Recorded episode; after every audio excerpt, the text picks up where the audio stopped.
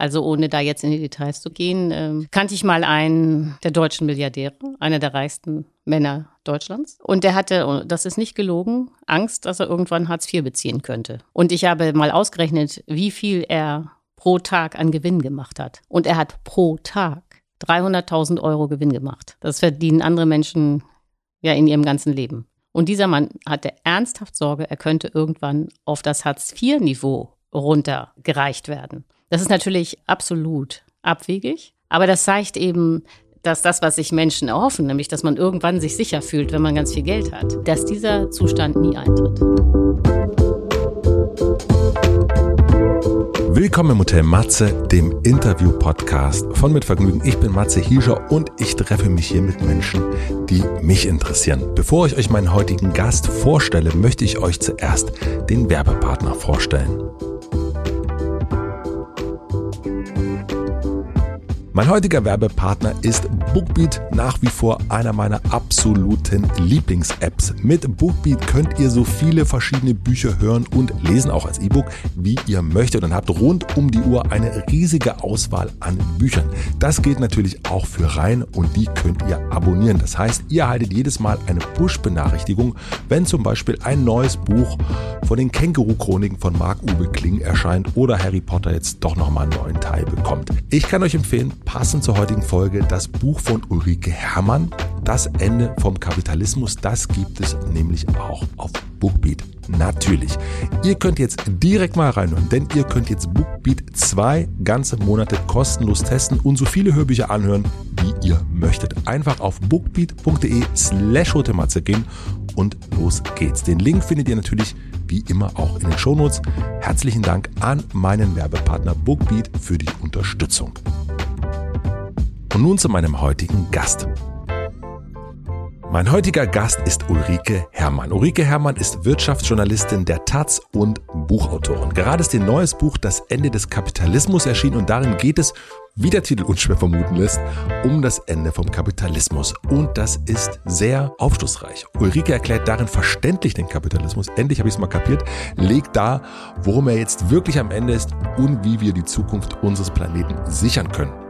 Danach habe ich sie direkt hier ins Hotel eingeladen und sie ist gekommen. Normalerweise spreche ich ja Triggerwarnung aus, wenn es um psychische Krankheiten geht. Heute geht es um die Krankheit des Planeten, könnte man sagen. Und Ulrike hat mich hier das eine oder andere Mal in einen Realitätsschock versetzt. Sie analysiert sehr scharf und klar den Ist- und den Wird-Zustand.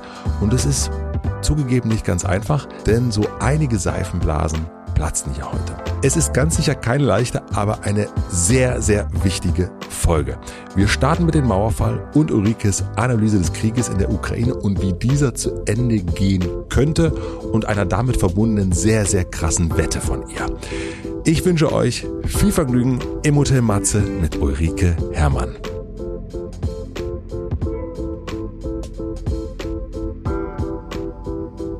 Ich selber muss zugeben, dass ich äh, eigentlich gar keine Podcasts höre. Ja. Äh, warum weiß ich eigentlich gar nicht, aber das, Ich glaube, du hast genug zu tun. vielleicht. Ja.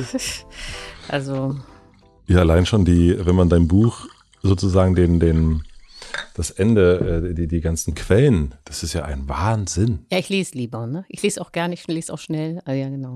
Aber ich bin gar kein akustischer Typ. Also ich höre auch nie Musik zum Beispiel. Das habe ich irgendwo gelesen, dass du Musik auch nicht hören kannst. Stimmt das? Ja, also weil, genau, also darüber habe ich meinen Text geschrieben, weil das die meisten Leute ja nicht glauben wollen. Also für mein Gehirn empfindet Musik als Krach. Das heißt, wenn ich jetzt hier irgendwo ein für mich total schöner Song laufen würde, würdest du, wäre das für dich wie, als würde hier eine Bohrmaschine. Also ist nicht ganz so schlimm, aber ich kann, äh, also man merkt einfach, dass mein äh, äh, Gehirn sich darauf nicht konzentrieren kann. Also zum Beispiel so selbst solche Gassenhauer, die ja wahnsinnig äh, eingängig sind, wie Gianna Nannini, ne? Ja. kann ich nicht äh, dreieinhalb Minuten hören. Geht nicht. Also nach zwei Minuten äh, muss ich das ausschalten. Und wie geht dir das aber mit Stadtlärm? Äh, finde ich auch ganz schlimm. Also äh, Autos finde ich ganz schlimm. Das heißt, du lebst so ein bisschen zurück, Ja, ich- versuchst du zurück. Ja, ich lebe äh, ich lebe in so einem Hinterhof, ja. Dafür ist Berlin ja bekannt und berühmt. Das ist super da. aber du musst doch in letzter Zeit sehr häufig raus. Ja, das ist jetzt auch möglich. Ne? Also, äh, aber ähm, ja, aber äh, ich äh, nehme Informationen auch nicht über Radio oder so auf. Das nehme ich alles optisch auf. Aber du bist ja ursprünglich, bist du nach Berlin gezogen? Warum bist du nicht aufs Land gezogen? Wenn du das sozusagen so, so äh Nein, weil ich komme aus einer Großstadt. Ich bin ja, Ja. aus Hamburg und ähm, äh, Berlin fand ich absolut faszinierend. Und, Ja. ja, und äh, das war für mich klar. Also es gibt ja immer diese zwei Typen, glaube ich. Die einen, die sich sofort in Berlin verlieben und die anderen, die es ganz schlimm finden und sofort wieder weg wollen. Und ich gehörte halt zu der Truppe, die sich sofort in Berlin verliebt hat. worin, hast, du- äh, worin hast du dich verliebt? Äh, also ich glaube letztlich äh, darin, dass es hier so anonym ist. Also dass keiner keinen kennt und wirklich jeder machen kann, was er will. Also so ein banales Beispiel. Nicht, wenn man hier in Berlin mit der Jogginghose in den Supermarkt gehen würde, würde keiner staunen. Das würde jeder völlig normal finden. Das geht in Hamburg gar nicht. Also wenn man Ich- da mit einer Jogginghose im, im Supermarkt erscheint, dann äh, ist das komisch. Wann bist du hergezogen? Naja, äh, ich, äh, ich bin jetzt in meiner zweiten Runde. Nicht? Die erste Runde war von 1988 bis 1995 während des Studiums. Also ich kam noch an zu Mauerzeiten. Und dann, als mein Studium fertig war, 1995, gab es ja absolut keine Jobs. Das war diese Zeit, als Berlin schon Hauptstadt war, aber nichts hier faktisch angekommen war an Ministerien oder so. Bin ich wieder zurück nach Hamburg gegangen, um da dann Jobs anzunehmen. Und dann ab 2000 bin ich wieder hier. Wir sprechen ja heute am 3.10., also ein denkwürdiger Tag. Äh, Weißt du noch, wenn du 88 hier warst, wo du 89 äh, in dieser Zeit warst? Also hast du das sehr verfolgt, den, den Mauerfall und, und alles, was damit zu tun hatte? Ja, also ich glaube, alle, die äh, 1989 in Berlin waren, wissen ganz genau, wo sie waren in dem Moment, als die Mauer fiel. Wo warst du? Ja, im Bett. Also, nein, das ist wirklich ähm, erstaunlich. Also ich habe damals in Friedenau gewohnt, das ist ja in der Mitte von West-Berlin. Ähm, und ich war mit einem Freund zusammen und wir sind ganz normal ins Bett gegangen. Und am nächsten Tag, das war natürlich dann schon der 10. Mhm. November, äh, bin ich zum Bäcker gegangen, um ähm, äh, Brötchen zu holen. Und da habe ich dann mitten in West-Berlin Dinge gesehen, die gab es noch nie, nämlich es kam ein Trabi vorbei. Da dachte ich, ist ja lustig. Endlich mal ein Trabi auch in West-Berlin, kam der nächste Trabi vorbei. Fand ich schon komisch. Und dann noch ein Trabi und ständig Trabis. Das war so der Moment, wo ich dachte, ist ja seltsam. Und dann sah ich äh, einen Anblick, den ich mir nie hätte vorstellen können, nämlich bei einer Grundkreditbank. Ne, das klingt ja schon so altmodisch, da war nie was los. Da stand vor dieser völlig altmodischen, immer leeren Bank eine Riesenschlange von Leuten. Und dann dachte ich, die frage ich jetzt mal, was sie da machen, nicht? Und dann haben die mich alle angeguckt, als wäre ich vom anderen Stern und total bescheuert. Und dann haben die gesagt, wieso? Wir holen jetzt unser Begrüßungsgeld ab. So, und das war der Moment, wo mir klar war, okay, off offenbar hat sich hier gerade Weltgeschichte ereignet. Und die Mauer ist auf. Du hast es aber vorher nicht kommen sehen? Äh, Nein, äh, ich glaube, niemand hat es kommen sehen. Ähm, Im Rückblick ist natürlich alles klar. Also Ja. äh, äh, schon Anfang von 1989, noch, ich glaube noch vor diesen Kommunalwahlen, wo es dann ja schon sehr schwierig wurde für die äh, SED-Führung, weil es alles gefälscht war. Schon davor war ich mit Freunden in äh, Schöneweide, das ist ja weit im Osten äh, von Berlin, und weil es da irgendeinen Film gab, irgendein polnischer Film, keine Ahnung, was das für ein Film war. Jedenfalls war auch der polnische Kulturbotschafter da. Und offiziell war es dann so, dass man den Film gucken sollte und danach dann den Film diskutieren. Kaum war der Film vorbei, meldeten sich schon die, ersten äh, DDR-Bürger, die da saßen und haben den Kulturbotschafter gefragt, wie er sich das erklärt, dass in äh, Polen immer Revolution ist und sich in der, der DDR nichts rührt. Dann der Kulturbotschafter knallhart. Ja, das liegt daran, dass die DDR-Bürger zu viel zu verlieren hätten, rein ökonomisch. Ja. Und da hätte man merken müssen, dass das System zusammenbricht. Denn es war ja klar, dass da ganz bestimmt auch Stasi äh, im Zuschauerraum sitzt und trotzdem diskutieren die DDR-Bürger völlig offen mit dem Kulturbotschafter Polens, der ganz offen antwortet. Auch nicht wie Ja. die kommunistische Partei Polens das gerne hätte. So, und da hätte man verstehen müssen, okay, das war's hier. Aber das haben wir nicht verstanden. Ja, meistens versteht man es eben, wie du gerade sagst, erst rückwirkend und gar nicht so ähm, in, Ja, in dem genau. Moment. Ja, ja, genau. Also es war, und oder ich meine, alle haben doch im Fernsehen geguckt. Das war dann August 1989, äh, wie DDR-Bürger nach Ungarn gefahren sind, um dann durch diese Maisfelder auf die österreichische Grenze äh, d- zu kommen oder auf die österreichische Seite. Ja, da hätte man sich auch denken können, das war's jetzt hier. Mhm. Wenn Hunderttausende einfach nach Ungarn fahren können, um dann ganz gemütlich zu Fuß nach Österreich zu laufen, ist doch klar, dass es vorbei ist. Hat sich aber auch keiner gedacht. Es ist interessant, dass die Menschen, das allererste, was sie dann machen, ist das Begrüßungsgeld abholen, oder? Also, dass das so der äh, am Tag nach der Mauer, dass man sagt, okay, jetzt hole ich mir das Geld ab. Ja, aber das finde ich jetzt völlig nachvollziehbar, denn ohne Geld, also es waren ja so 100 Mark, äh, genau. konnte man ja äh, als Ostdeutscher im Westen gar nichts anstellen. Stimmt. Die ja. hatten ja äh, kein Westgeld. Also es gab natürlich immer, wenn man jetzt äh, irgendwie Verwandtschaft im Westen hatte und dann die Reise in der Ostdeutschland beantragt hat, dann hat man auch irgendwie so ein bisschen Geld bekommen mhm. von der DDR. Aber das war ja hier jetzt immer unerlaubter Grenzübertritt in Massen, nicht? Und da mussten die Leute das Geld im Westen abholen, ist ja klar. Äh, ja, das. Äh, aber dann war natürlich die Frage, äh, ja, was machen jetzt all diese Menschen, wenn sie mal im Westen sind und das Begrüßungsgeld ge geholt haben? Und da war natürlich auch ganz klar, okay, die gehen jetzt alle und alle und alle zum Kurfürstendamm. Denn äh, nach 28 Jahren Trennung war es natürlich so, dass die Ostberliner ja Westberlin gar nicht mehr kannten. Und viele waren ja auch erst in der DDR geboren worden und so. Und dann ist ja irgendwie klar, das Einzige, was alle kannten, war der Kuhdamm. Und da haben sich dann natürlich auch unbeschreibliche Szenen abgespielt, weil der natürlich äh, vollkommen überfüllt war auf Kilometer. Ne? Hast du dir das angeguckt? Mhm. Ja, und dann ähm, äh, hat mich meine Mutter angerufen, da war ich irgendwie wieder zu Hause und hat gesagt, dass ich jetzt ganz unbedingt, das hätte ich sonst nicht mitbekommen, äh, zum äh, Rathaus Schöneberg gehen müsste. Denn da würden jetzt äh, Brand und Kohl auf der Balustrade eine Rede halten. Also bin ich dahin und. Oh, ich kriege eine Gänsehaut. Okay, krass. Genau. Und dann habe ich am Rande äh, äh, Kommilitonen aus der FU getroffen, die bei den Jusos waren. Äh, und dann habe ich mich daneben gestellt. Und diese Jusos, die hatten eben politische Erfahrung, hatten sich so platziert, dass sie direkt neben den Mikrofonen vom SFB standen.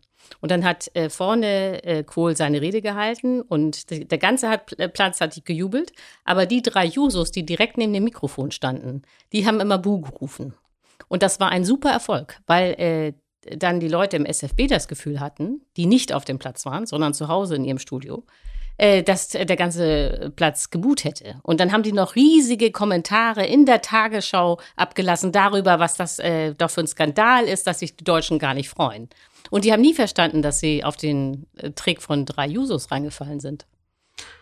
Warst du jemals nochmal an so einem großen historischen Ereignis dabei? Ja. Jetzt. Also die Ukraine, das ist die, äh, Weltgeschichte. Also die Deutschen, äh, die nach dem Zweiten Weltkrieg geboren worden sind, haben genau zwei Momente der Weltgeschichte erlebt. Das eine ist die, der Fall der Mauer und die Wiedervereinigung und das zweite ist jetzt dieser Ukraine-Krieg. Also, dass man das zu Hause direkt zu Hause. Äh, erlebt. Ja. Ich meine, natürlich ereignet sich ständig Weltgeschichte, aber normalerweise ist die Weltgeschichte woanders. Aber dass man selber Teil der Weltgeschichte ist, das ist jetzt mit der Ukraine zum zweiten Mal. Wann hast du gespürt, dass das jetzt Weltgeschichte ist? Also, dass die Ukraine jetzt wirklich die Welt verändert? Äh, sofort. Also, und äh, ich habe äh, auch schon äh, nach einer Woche oder so äh, geschrieben, dass Russland diesen Krieg verlieren wird. Allerdings habe ich das ökonomisch gemeint. Aber mir war immer klar, ich habe auch äh, Wetten abgeschlossen, äh, dass äh, Putin sich umbringt. Also Putin lebt jetzt schon länger, als ich dachte. Aber ich glaube immer noch, dass es mit dem Selbstmord Putins enden wird. Also hier haust du mal einen raus, du. Okay. Ähm, nee, weil also, äh, äh, ja. Also, Erklär es ein bisschen. Also ich, ja, du, du, wir landen, wir, wir, wir schwimmen hier direkt äh, in völlig andere Gewässer, aber das finde ich ja super. Okay, also fangen wir mal beim ersten an du glaubst oder hast relativ schnell gesagt oder geschrieben, dass Russland den Krieg verlieren wird. Ja, also das war eine ökonomische Begründung, ähm, keine militärische. Ja. Heute ist auch klar, dass Russland den Krieg militärisch verlieren wird. Aber es wäre mal klar, dass es ökonomisch ein Desaster sein wird. Und äh, das kann man einfach äh, daran sehen, wenn man sich mal die Grunddaten Russlands anguckt. Also das Erste, was einem klar sein muss, ist, dass Russland ein wirklich armes Land ist. Moment mal ganz kurz. Wir gehen mal, also weil letztendlich ist, äh, du bist der Wirtschaftsjournalistin der Taz. Genau. Und jetzt passiert so ein Weltereignis. Und dann stelle ich mir vor, du sitzt in deinem Hinterhaus genau. äh, in deiner Wohnung und ähm, kriegst das mit. Diesmal kannst du nicht hinfahren ähm, oder willst vielleicht auch gar nicht hinfahren. Und dann geht es aber schon darum, so schätze ich dich zumindest ein, da eine Analyse abzugeben. Nicht nur, weil du Journalistin bist, sondern weil du es verstehen willst, oder? Ja, genau. Und was, wie, wie gehst du dann vor?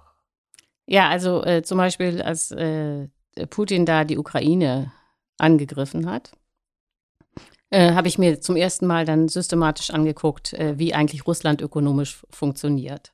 Denn äh, es gibt ja diesen berühmten äh, Satz, der von Cicero stammt, nicht? Äh, sinngemäß, dass das Geld den Krieg entscheidet. Also man kann Kriege nicht gewinnen, wenn man nicht wirtschaftlich dafür ausgerüstet ist. Mhm. So und deswegen war eben interessant, was kann Russland sich ökonomisch eigentlich leisten. So, dann war da die erste für mich auch erstaunliche Erkenntnis, dass Russland pro Kopf ärmer ist als Rumänien. So, jetzt ist Rumänien ja schon vergleichsweise arm in der EU. Und die Rumänen haben immerhin den Vorteil, dass sie ja das, was sie selber erwirtschaften, auch selber äh, konsumieren können. Also die Rumänen müssen nicht eine riesen Oligarchenklicke äh, noch finanzieren, die sich milliardenschwere Yachten leisten. Und sie müssen sich auch nicht einen riesigen Ab Militärapparat leisten. Das heißt, der durchschnittliche Russe ist wirklich, wirklich, wirklich arm. Oder anders gesagt, es gibt eine ganz kleine Mittelschicht in Moskau und in St. Petersburg und der Rest ist vergessen und arm. So, und wenn ein armes Land einen Krieg führen wird, will, ist schon richtig schwierig. Ne? So, dann ist äh, viel mehr auf, dass ja die Ukraine so groß ist wie der, wie der Irak. In beiden Fällen handelt es sich um eine Bevölkerung von 44 Millionen Einwohnern. Und beim Irak ist genau das geglückt, was sich äh, Putin äh, in der Ukraine vorgestellt hat, nämlich die die äh, Amerikaner haben tatsächlich einen Blitzkrieg geführt. Die waren innerhalb kürzester Zeit mit ihren Panzern in Bagdad, haben das ganze Land erobert. So, und dann fingen die Schwierigkeiten an. Also die ähm, USA waren dann insgesamt von 2003 bis 2011 in im Irak und haben es nicht geschafft, auf Dauer dieses Land ruhig zu halten oder in irgendeiner Weise zu stabilisieren. Und in dem Irak war es sogar noch insofern günstig, weil ja es Bevölkerungsteile gab, die begeistert waren, dass wenigstens Saddam Hussein weg ist. Das gab es in der Ukraine auch nicht. So, und die, für die USA war der Irak wahnsinnig teuer. Also nach fünf Jahren, also noch vor dem Ende der Besetzung, hatte das ganze Unternehmen schon drei Billionen Dollar gekostet. Das hat ja dann damals der Nobelpreisträger Josef Stieglitz ausgerechnet. So, und für die USA ist es möglich, drei Billionen Dollar in Wind zu schießen, weil äh, sie die größte Volkswirtschaft der Welt sind, weil sie die Leitwährung Dollar haben und so weiter. Aber Russland ist, wie ja gesagt, extrem arm und die können jetzt nicht drei Billionen Dollar in Wind schießen. Das heißt, es war völlig klar, dass ökonomisch gesehen äh, Russland jetzt in den Abgrund stürzt, weil sie sich einen Krieg leisten, der ökonomisch äh, für Russland gar nicht zu stemmen ist. So, und dann lief es ja noch alles viel schlechter als im Irak. Nicht? Also man hat den Blitzkrieg nicht geschafft, also es zieht sich alles ewig in die Länge. Da war schon klar, okay, äh, äh, Moskau, das ist das, äh, das äh, also oder anders gesagt, der Krieg in der Ukraine ist das Ende der Supermacht Russland. Inzwischen ist alles noch schlimmer gekommen, als ich mir das jemals hätte vorstellen können. Aber ähm, dass das nichts wird, war klar. Du sagst das so, also du sagst das so, ähm, so geradeaus, also so, äh, so kenne ich auch deine Texte. Also, ne, das ist irgendwie sehr, ähm, ja, dass es so wird, das war klar. Warum ist es denn so viel nicht klar? Also, wenn das so klar ist. Ja, da musst du die anderen fragen. das verstehe ich auch nicht. Also für dich ist es völlig klar, dass das so ist. Ja, also äh, ich kann jetzt, äh, also wie gesagt, es gibt diesen Texte, kann man ja lesen. Ja. Äh, ich war auch immer gegen das Gasembargo. Also zum Beispiel am Anfang waren noch ganz viele dafür, dass man äh, das Gas abdreht und dann ordentlich Putin äh, schadet. Da habe ich schon immer gesagt, das ist totaler Quatsch. Wir brauchen das Gas. Ja. Und Putin kann damit eigentlich nichts anfangen. Und äh, das hat er ja nun auch selber erkannt und selber das Gas abgedreht. Aber ich war immer dagegen, dass wir es tun, weil das ganz klar ist, dass es uns schaden würde. Nicht? Waren aber alle der Meinung, dass man jetzt ganz unbedingt das Gas abdrehen muss. Das war Merz, das war Röttgen. Nicht? Und heute alle halten sie die Klappe und tun so, als hätten sie das nie gefordert. Das nervt mich dann auch, nicht? dass äh, nicht dass Fehler, die man gemacht hat, nicht eingestanden werden. Und wenn du Wetten abschließt auf einen Selbstmord von äh, Wladimir Putin, also hast du wirklich eine Wette abgeschlossen? Äh, also äh, ja, habe ich.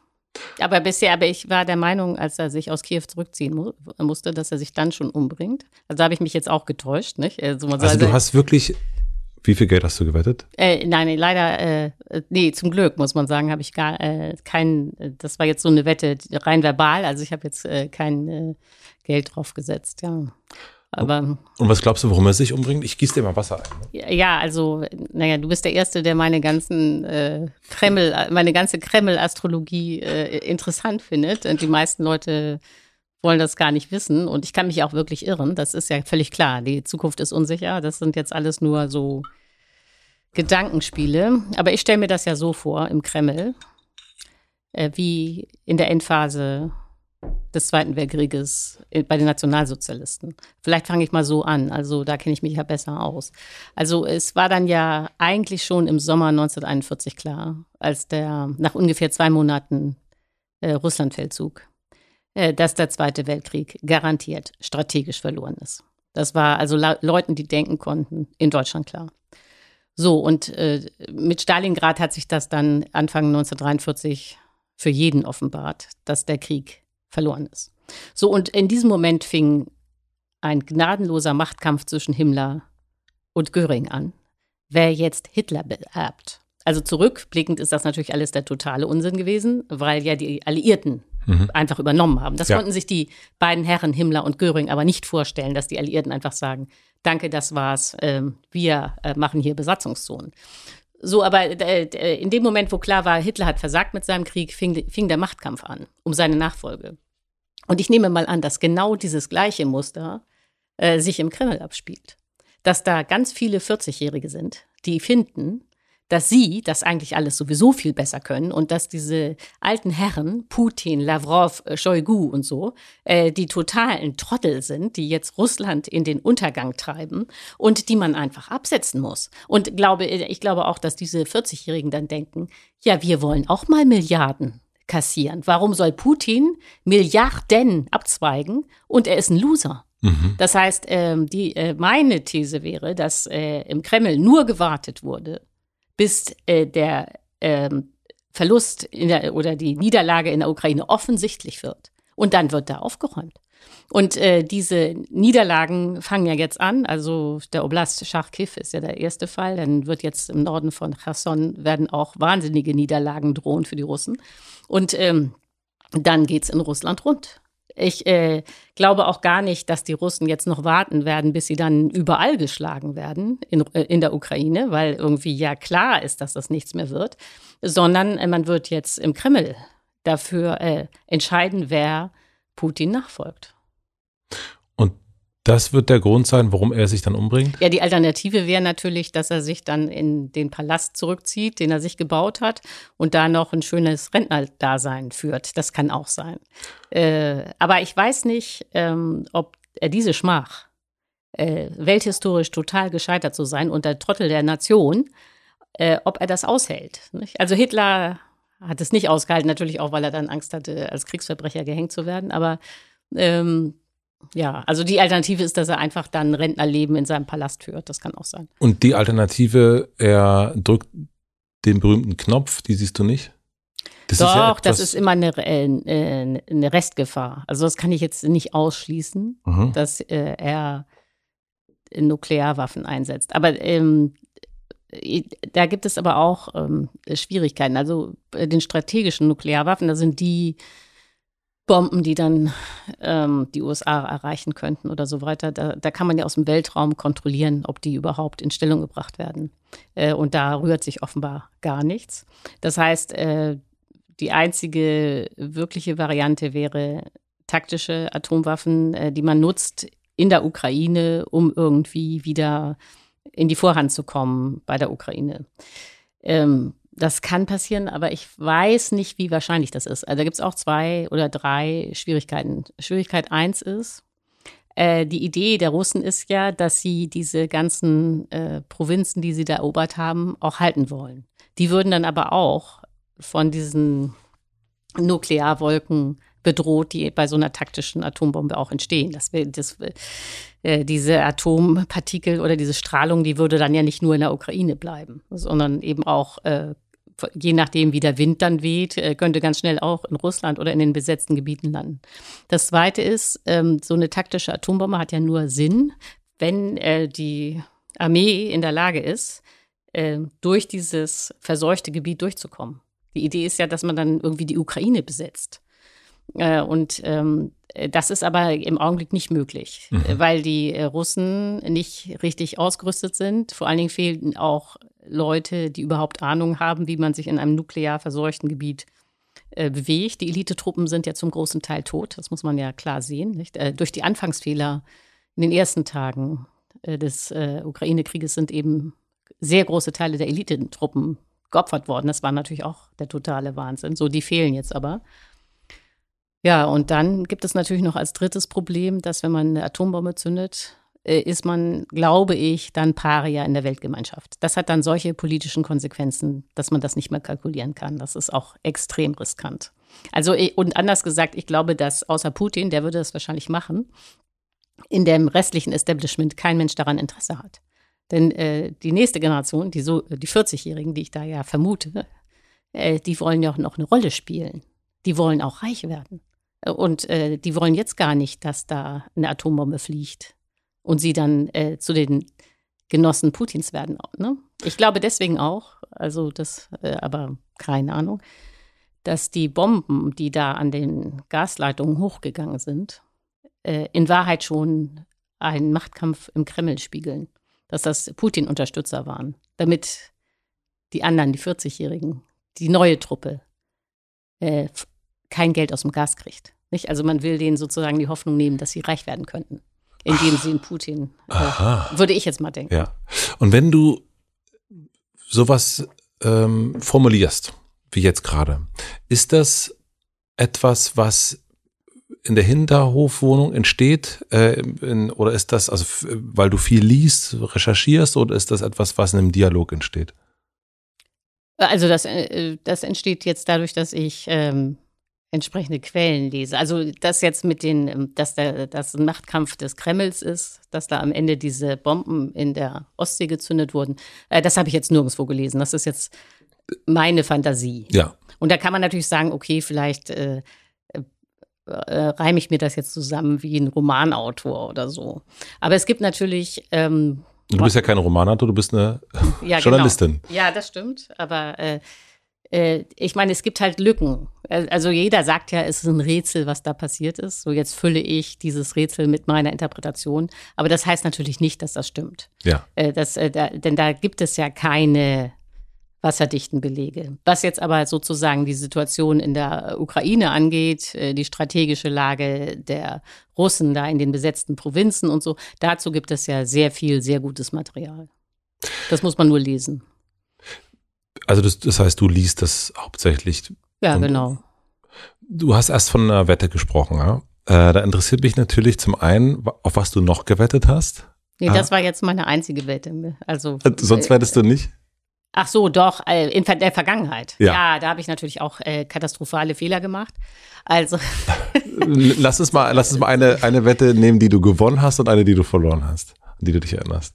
Also, äh, ich, äh, Im Augenblick erinnere ich mich vor allen Dingen an Wetten, die ich verloren habe. Äh, zum Beispiel war ich mir absolut, absolut, absolut sicher, dass die Union Söder als Kanzlerkandidat nehmen würde, weil mir klar war, dass Laschet als Kanzlerkandidat ungeeignet war, weil ich wusste, dass die gesamte Unionsfraktion, also alle CDU-Abgeordneten, alle dagegen waren, dass Laschet äh, Kanzler wird. Auch seine eigene Leute aus NRW waren dagegen, dass er der Kanzlerkandidat wird, weil jeder wusste, dass er es nicht kann. So, und er wurde nur durchgeboxt. Das war dann der Punkt, den ich nicht gesehen hatte von Schäuble. Nicht? Das war Schäubles großer historischer Fehler, Laschet zum Kanzlerkandidaten zu machen. So, aber das ist eine äh, Wette, die ich verloren habe, muss ich jetzt mal zugeben. Ne? Aber erinnerst du dich auch an eine, die du gewonnen hast?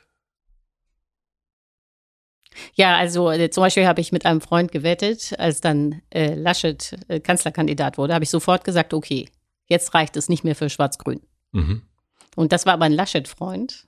Also das ist aber auch klassisch, mhm. das bringt ja, das war, ist natürlich auch ein Grünwähler. Ja. Wenn man dann, wenn die Grünen, wenn es bei den Grünen irgendwelche Laschet-Freunde gibt, nutzt das ja der CDU nichts. Ja. Genau, da habe ich gewonnen. Und wettest du manchmal um Geld? Nee, immer um Wein. Immer. Also, ja, aber da habe ich auch schon furchtbare Fehler gemacht. Also äh, zum Beispiel hat äh, ein Freund von mir, jetzt falle ich da nicht mehr drauf rein, nicht? aber hat immer gesagt, wenn wir Wetten hatten, dass er gerne ein Chablis hätte. Und ich dachte ja, Chablis wäre Da, da zeigt sich auch, dass ich keine Ahnung von Wein habe. Wäre eine Traube, wie sich dann aber rausstellte, als ich dann diese Wetten verloren hatte, ist Chablis eine Gegend in Frankreich, die total teuer ist. Das ist auch keine das, Ahnung davon. Ja, das ist so richtig ins Geld gegangen mit diesem Chablis-Wein. ja. Welches Verhältnis hast du zu Geld? Ja, das ist äh, echt seltsam. Also ich bin ja Bankkauffrau. Ähm, ich schreibe ständig über Geld, äh, aber eben über Geld als volkswirtschaftliche Größe. Also über Inflation, über Löhne und so weiter. Äh wo ich eigentlich gar kein Verhältnis zu habe, ist Geld als Besitz. Also ich weiß äh, gar nicht, was ich mit dem Geld machen soll, das ich habe. Da fragen mich auch immer Leute, wie sie ihr Geld anlegen sollen. Kann ich immer nur sagen, weiß ich auch nicht. Aber jetzt hast du ein neues Buch, ne? Das Ende des Kapitalismus. Das ist, genau. äh, war gerade auf eins der Spiegel-Bestsellerliste. Da fließen Tantiemen, da fließt äh, ein guter Vorschuss. Ähm, du arbeitest bei der wohlhabenden Taz. Ähm, was machst du mit deinem Geld? Also wie wirst du das, was, was, was, was machst du dann damit? Ja, also erstmal äh, muss ich, glaube ich, alle erstmal ein bisschen desillusionieren, äh, was äh, das Thema Spiegel-Bestsellerliste angeht. Also das ging mir nämlich auch so. Ich dachte, ich bin auf Platz eins, ne? Und jetzt werde ich richtig, richtig, richtig reich. Ja, das hat, war also äh, schon mal der totale Irrtum. Weil äh, dann habe ich eben meinen Verlag gefragt, wie viele Exemplare man denn verkaufen muss pro Woche, um auf Platz 1 zu sein. Ja. Bei den Sachbüchern. Vielleicht ist es bei den Romanen anders, aber bei den Sachbüchern ist es so, dass man nur 4000 Exemplare verkaufen muss pro Woche und schon ist man Platz 1. Also und mit 4000 Büchern wird man jetzt nicht reich, ne? Das kann ja. sich jeder selber ausrechnen, weil es ja so ist, dass der Autor nur 10 Prozent des Ladenpreises kriegt. Also wegen de, der Verkäufe bisher muss ich mir jetzt noch keine schlaflosen Nächte machen, wo ich mein ganz vieles Geld anlege. Und ansonsten ist es so, dass ich das, äh, das ist wirklich die Wahrheit, es liegt bei mir auf dem Girokonto. Und äh, die Bankberaterin ist auch schon ganz verzweifelt, dass, dass ich keine Anlagenentscheidungen treffen will. Nicht? Und jetzt habe ich mal kürzlich ein Interview gelesen mit Ferdinand von Schirach und äh, der ja Millionen verdient im Unterschied zu mir. Und der lässt das auch alles auf dem Girokonto liegen. Nicht? Und da dachte ich, äh, habe ich mich so richtig verstanden gefühlt. Endlich mal jemand, der das auch so macht. Bist du wohlhabend? Also ich bin wohlhabend in dem Sinne, äh, dass ich mehr verdiene, als ich selber brauche. Du hast in deinem Buch steht, äh, dass die Wohlhabensgrenze ist, meine ich, irgendwie bei 78.000 Euro im Jahr. Ich glaube, es waren 87.000. 87.000, ah, fast. 87.000, ab 87.000, nicht 78.000, äh, ist man wohlhabend. Ja, genau. Das erstaunlich ist, dass ich das im Augenblick erreiche, ja. Es gab Jahre und Jahrzehnte, wo ich das nicht erreicht habe, aber im Augenblick ist es so. Und ändert sich für dich irgendwas? Also hast du ein anderes? Nee. Stehst du morgens leichter auf? Ähm, bist du glücklicher, äh, zufriedener? Ist irgendwas, ist irgendetwas anders? Nee, also das habe ich ja schon gesagt. Also ich, äh, das ist ja das Seltsame. Also ich bin selber auch erstaunt. Ne? Das ist jetzt nicht so, dass ich das geplant hätte oder ich habe eigentlich äh, kein Verhältnis zu Geld, obwohl ich immer darüber schreibe. Aber es ist sozusagen äh, anders als bei Karl Marx. Nicht? Karl Marx hat immer über Geld geschrieben und hatte keins und musste sich das immer leihen bei Engels mhm. und hat das Geld immer zum Fenster rausgeschmissen. Und bei mir ist das so, ähm, ich wohne in einer kleinen Zwei-Zimmer-Wohnung, ich habe kein Auto, ich habe keine Waschmaschine, ich habe keine Mikrowelle, ich habe nichts. Ne?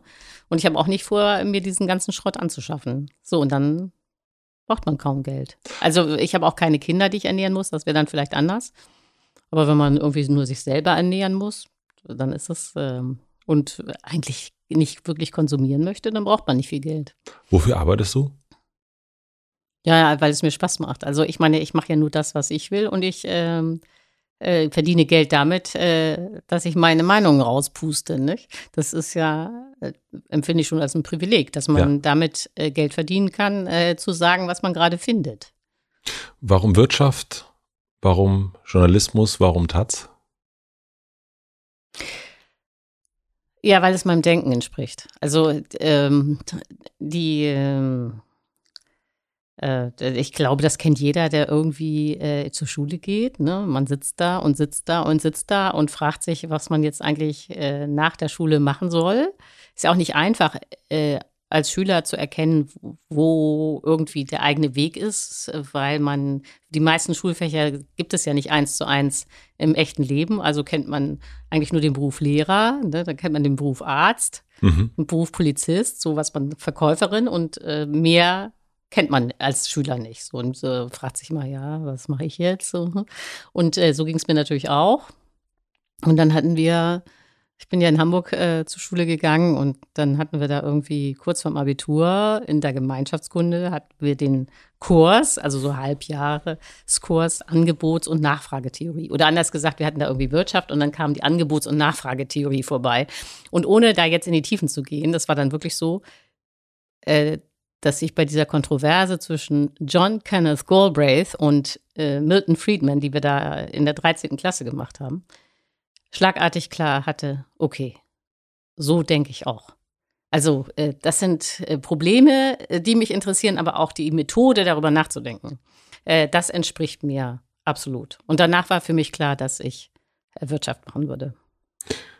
Dann hast du ja versucht, in der Wirtschaft zu arbeiten, insofern, dass du eine Bank, nee, warte mal, wie nennt man es? Bankkauffrau Lehre. Eine Ausbildung zur Bankkauffrau. Ach, danke dir. ich habe eine Lehre zum Einzelhandelskaufmann gemacht. Ja, guck, dann weißt äh, du ja, wie es geht. Ich weiß, wie es geht. Ja, ja, ja. Aber äh, weder du noch ich, also ich arbeite nicht mehr in einem Möbelhaus und du arbeitest nicht mehr in einer Bank. Ähm, wie kam der Journalismus dazu dann? Ja, das war äh, reiner Zufall. Also die äh, Banklehre war interessant, aber irgendwie war, war, mir dann aber auch klar, dass ich jetzt nicht in der Bank bleiben würde. Mhm. Und dann war so die Frage, was mache ich jetzt? Und da habe ich dann zum ersten und einzigen Mal in meinem Leben den Stellenteil der Zeit angeguckt. Und genau in dieser Woche, in diesem Moment war da diese Anzeige, wer will Journalist werden? Und da dachte ich, ach ja, ich.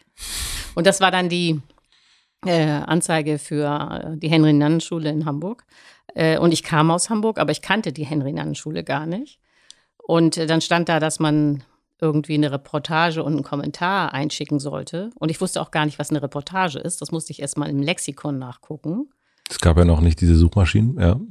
Nee, genau. Google und sowas gab es noch nicht. Ja, und dann, also okay, dann hatte ich klar, was eine Reportage ist. Und dann habe ich halt diese Texte verfasst. Und äh, erst als dann die Antwort kam, wir gratulieren Ihnen, Sie sind unter den ersten 100, wurde mir klar, dass sich offenbar mehr als 100 beworben hatten. Nicht? Ich dachte, die, das kennt kein Mensch, diese Schule, weil ich sie ja nicht kannte.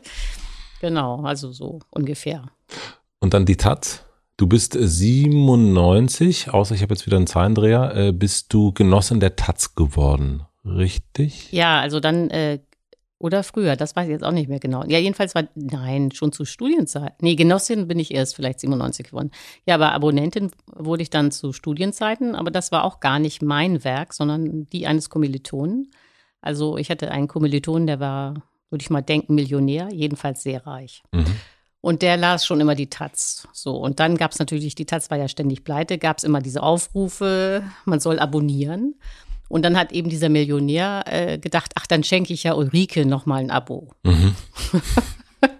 Und ja, so. und so kam ich dann zu dem Abo und als, äh, als Studentin. Dann habe ich das natürlich auch immer alles gelesen. Fand ich auch alles sehr interessant. Äh, gut, nachdem ich das Studium fertig war, habe ich dann das Abonnement auch übernommen ne, von dem Millionär. Nett von dir. Mhm. Ja, hätte er sich auch weiter leisten können, aber irgendwie kam ich mir dann auch komisch vor.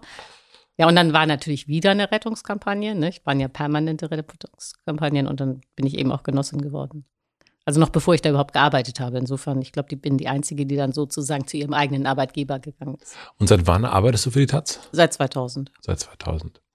Und das Thema Geld ist ja, oder beziehungsweise Angebot und Nachfrage und Geld, das ist ja dein, äh, das Thema, wo, was du tagtäglich sozusagen beackerst. Wann hast du zuletzt die verführerische Kraft von Geld gespürt? Das muss gar nicht unbedingt bei dir selber sein. Ich habe mal schon gelernt, das ist jetzt dir ein bisschen wurscht. Aber wann hast du gemerkt, oder wann, wann hast du zuletzt gesehen, ah, diesen, äh, das kann Geld? Nee, ich, äh, also äh, gar nicht, äh, sondern dass ich habe das Umgekehrte erlebt. Äh, dass es äh, große Angst macht, viel Geld zu haben. Also ohne da jetzt in die Details zu äh, gehen, ähm, kannte ich mal einen der deutschen Milliardäre, einer der reichsten Männer Deutschlands. Und der hatte, das ist nicht gelogen, Angst, dass er irgendwann Hartz IV beziehen könnte. Und ich habe mal ausgerechnet, wie viel er pro Tag an Gewinn gemacht hat. Und er hat pro Tag 300.000 Euro Gewinn gemacht. Das verdienen andere Menschen ja in ihrem ganzen Leben. Jeden Tag 300.000 Euro Gewinn. Boah. Und dieser Mann hatte ernsthaft Sorge, er könnte irgendwann auf das Hartz-IV-Niveau runter äh, gereicht werden. Das ist natürlich äh, absolut abwegig, aber das zeigt eben, dass das, was sich Menschen erhoffen, nämlich dass man irgendwann sich sicher fühlt, wenn man ganz viel Geld hat, äh, dass dieser Zustand nie eintritt. Was glaubst du, du hast ja auch Philosophie studiert, ähm, was glaubst du, woran das liegt? Dass dieser Zustand einfach nicht kommt. Man denkt, keine Ahnung, ähm, als ein Freund von mir hat sich als Kind vorgestellt oder gewünscht, dass er Dagobert Duck wird. Hm. Und also der, sein Berufswunsch war Millionär. Und hat er auch geschafft, ja? Ähm, naja, er hat jetzt seine Firma verschenkt. Ähm, aber im Grunde hat er es geschafft, ja. Also die Firma ist, glaube ich, mehr wert. Ähm, und dann gibt es ja Menschen, die das erreichen, aber irgendwie ändert sich dann trotzdem nichts. Naja, ich glaube, dass die Frage, wenn man sich jetzt überlegt, wo kommt diese Angst her? Ja. Äh, dann ist das, glaube ich, ganz banal. Nämlich, äh, es ist nun mal eine Tatsache, dass wir alle sterben müssen.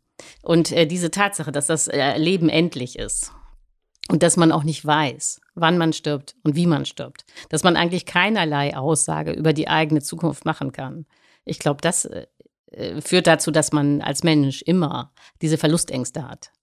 Äh, und es ist ja auch immer möglich, dass man nicht selber stirbt, sondern äh, Familienangehörige. Es ist immer möglich, dass sich Menschen, die man selber liebt, von einem trennen und so weiter.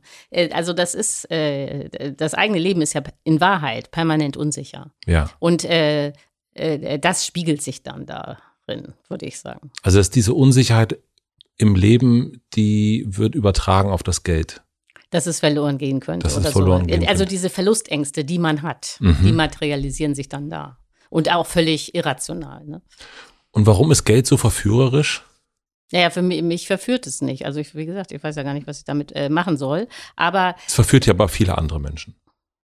Ja, weil man, äh, wenn man Geld hat, erlebt man ja, dass man damit etwas kaufen kann. Also man hat sozusagen Verfügungsmacht. Man kann irgendwas verändern in der Welt. Und sei es, dass man sich einen Schrank kauft, der vorher nicht in der Wohnung war, dann ist wenigstens die Wohnung verändert. Ne? Und äh, ich glaube, dass diese Idee, wenn ich Geld habe, kann ich was verändern. Und zwar so, wie ich das will. Also man erlebt da sozusagen ja, Macht, Resonanz. Resonanz, Macht, äh, Einflussmöglichkeiten. Äh, dass das äh, wichtig ist, ja. Und das hattest du selbst nie? Nee. Also das, äh, äh, also meine Mutter zum Beispiel äh, hätte es äh, wirklich gerne, nicht? Äh, äh, dass ich mir eine Wohnung kaufe. Also ob ich mir das leisten könnte, ist ja mal dahingestellt. Aber für ja. meine Mutter wäre es so ein, ein Gefühl der Sicherheit, zu wissen, ja. dass ihre Kinder irgendwie einen Ort haben, der ihnen gehört. Nicht? Aber obwohl das für meine Mutter so ein starke so ein starker Wunsch ist, dass man da irgendwie was besitzt, wo man dann auch sicher ist, hat sich das äh, auf mich nicht übertragen. Aber wenn du mich jetzt fragst, wieso, weiß ich, das ist, äh, habe ich noch nie drüber nachgedacht, äh, muss ich jetzt auch mal zugeben. Äh, dann kann ich eigentlich nur sagen, ich weiß es nicht. Ich weiß nur, dass es nicht so ist. Und waren deine Eltern wohlhabend? Nee, also wir ähm, äh, äh, kommen, ähm, also ich würde sagen, letztlich waren wir äh, klassische Mittelschicht. Also ich komme aus Langenhorn, nicht, äh, aus Hamburg. Und da hört man direkt, wie du es aussprichst, dass du daherkommst. ja, und ähm, dieser äh, Stadtteil ist ja dadurch bekannt, dass Helmut Schmidt auch in Langenhorn gewohnt hat. Und äh, das war Luftlinie 300 Meter. Es gibt die Geschichte, dass du von Loki Schmidt äh, Matheaufgaben bekommen hast. Nee, das, äh, also es war etwas anders, aber nur etwas. Also äh, äh das war, hat sich an, alles angeblich 1969 abgespielt. Also ähm, Schmidt war Fraktionsvorsitzender der SPD im Bundestag mhm. und in Bonn. Und Logi Schmidt war aber zu Hause in Hamburg und ähm, stand da irgendwie an ihrem Gartenzaun. Und genau an dem Gartenzaun war aber dann das, äh, die, das Nummernschild für ihr Haus. Ne? Und äh, das war irgendwie 82 oder irgend sowas. Und ich war fünf. Und dann äh, wurde eben ein Beispiel dieser 82 dann erklärt, wie das jetzt ist mit den Zahlen und so. Also ja. stimmt und meine doch ein Mutter, bisschen. Ja, ja, und meine Mutter war natürlich äh, total stolz, nicht, dass sie Logi Schmidt da am Gartenzaun getroffen hat. Ja. Ähm, aber dieses, äh, du wolltest gerade von dem Stadtteil erzählen? Ähm ja, da, das war im Kern, also man, wenn man dann hört, da war auch Helmut Schmidt, könnte man denken, das war jetzt ein äh, super duper Stadtteil, aber so war es gar nicht, sondern das war eigentlich ähm, sozialer Wohnungsbau der neuen Heimat. Die neue Heimat war eine äh, Wohnungsbaugesellschaft der westdeutschen Gewerkschaften, ist dann später auch äh, grandios pleite gegangen. Äh, aber sozialer Wohnungsbau heißt jetzt nicht, dass das ein sozialer Brennpunkt war, sondern ja. das waren so äh, kleine Reihenhäuser, die billig gebaut wurden und dann billig äh, abgegeben wurden. Und in unserer Gegend wohnten eigentlich nicht nur, aber sehr viele Flüchtlinge aus dem Osten. Also so vor, äh, Hinterpommern, Schlesien, Sudetenland, äh, Ostpreußen und so und ähm, DDR-Bürger. Und äh, da passten wir insofern äh, gut rein, als auch mein Vater aus der DDR war.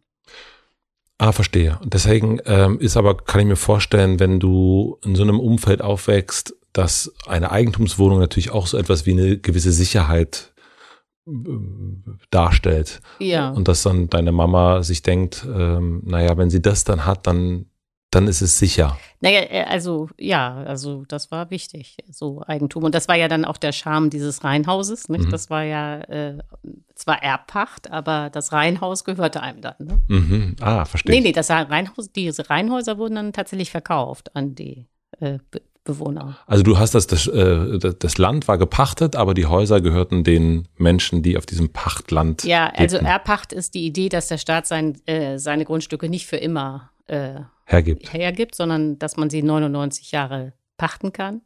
Und dann muss man wieder neu mit dem Staat verhandeln. Nicht? Aber äh, ja, aber eigentlich ist es natürlich faktisch Eigentum. Wir machen eine klitzekleine Pause für die Werbepartner der Folge. Mein heutiger Werbepartner ist Mini und da freut sich vor allen Dingen meine Frau, denn das ist ihre absolute Lieblingsautomarke. Und Mini, das wird sie auch freuen, hat für alle Freunde des selbstbewussten Designs und sportlichen Handlings etwas ganz Besonderes. Die neue vollelektrische Mini Resolute Edition.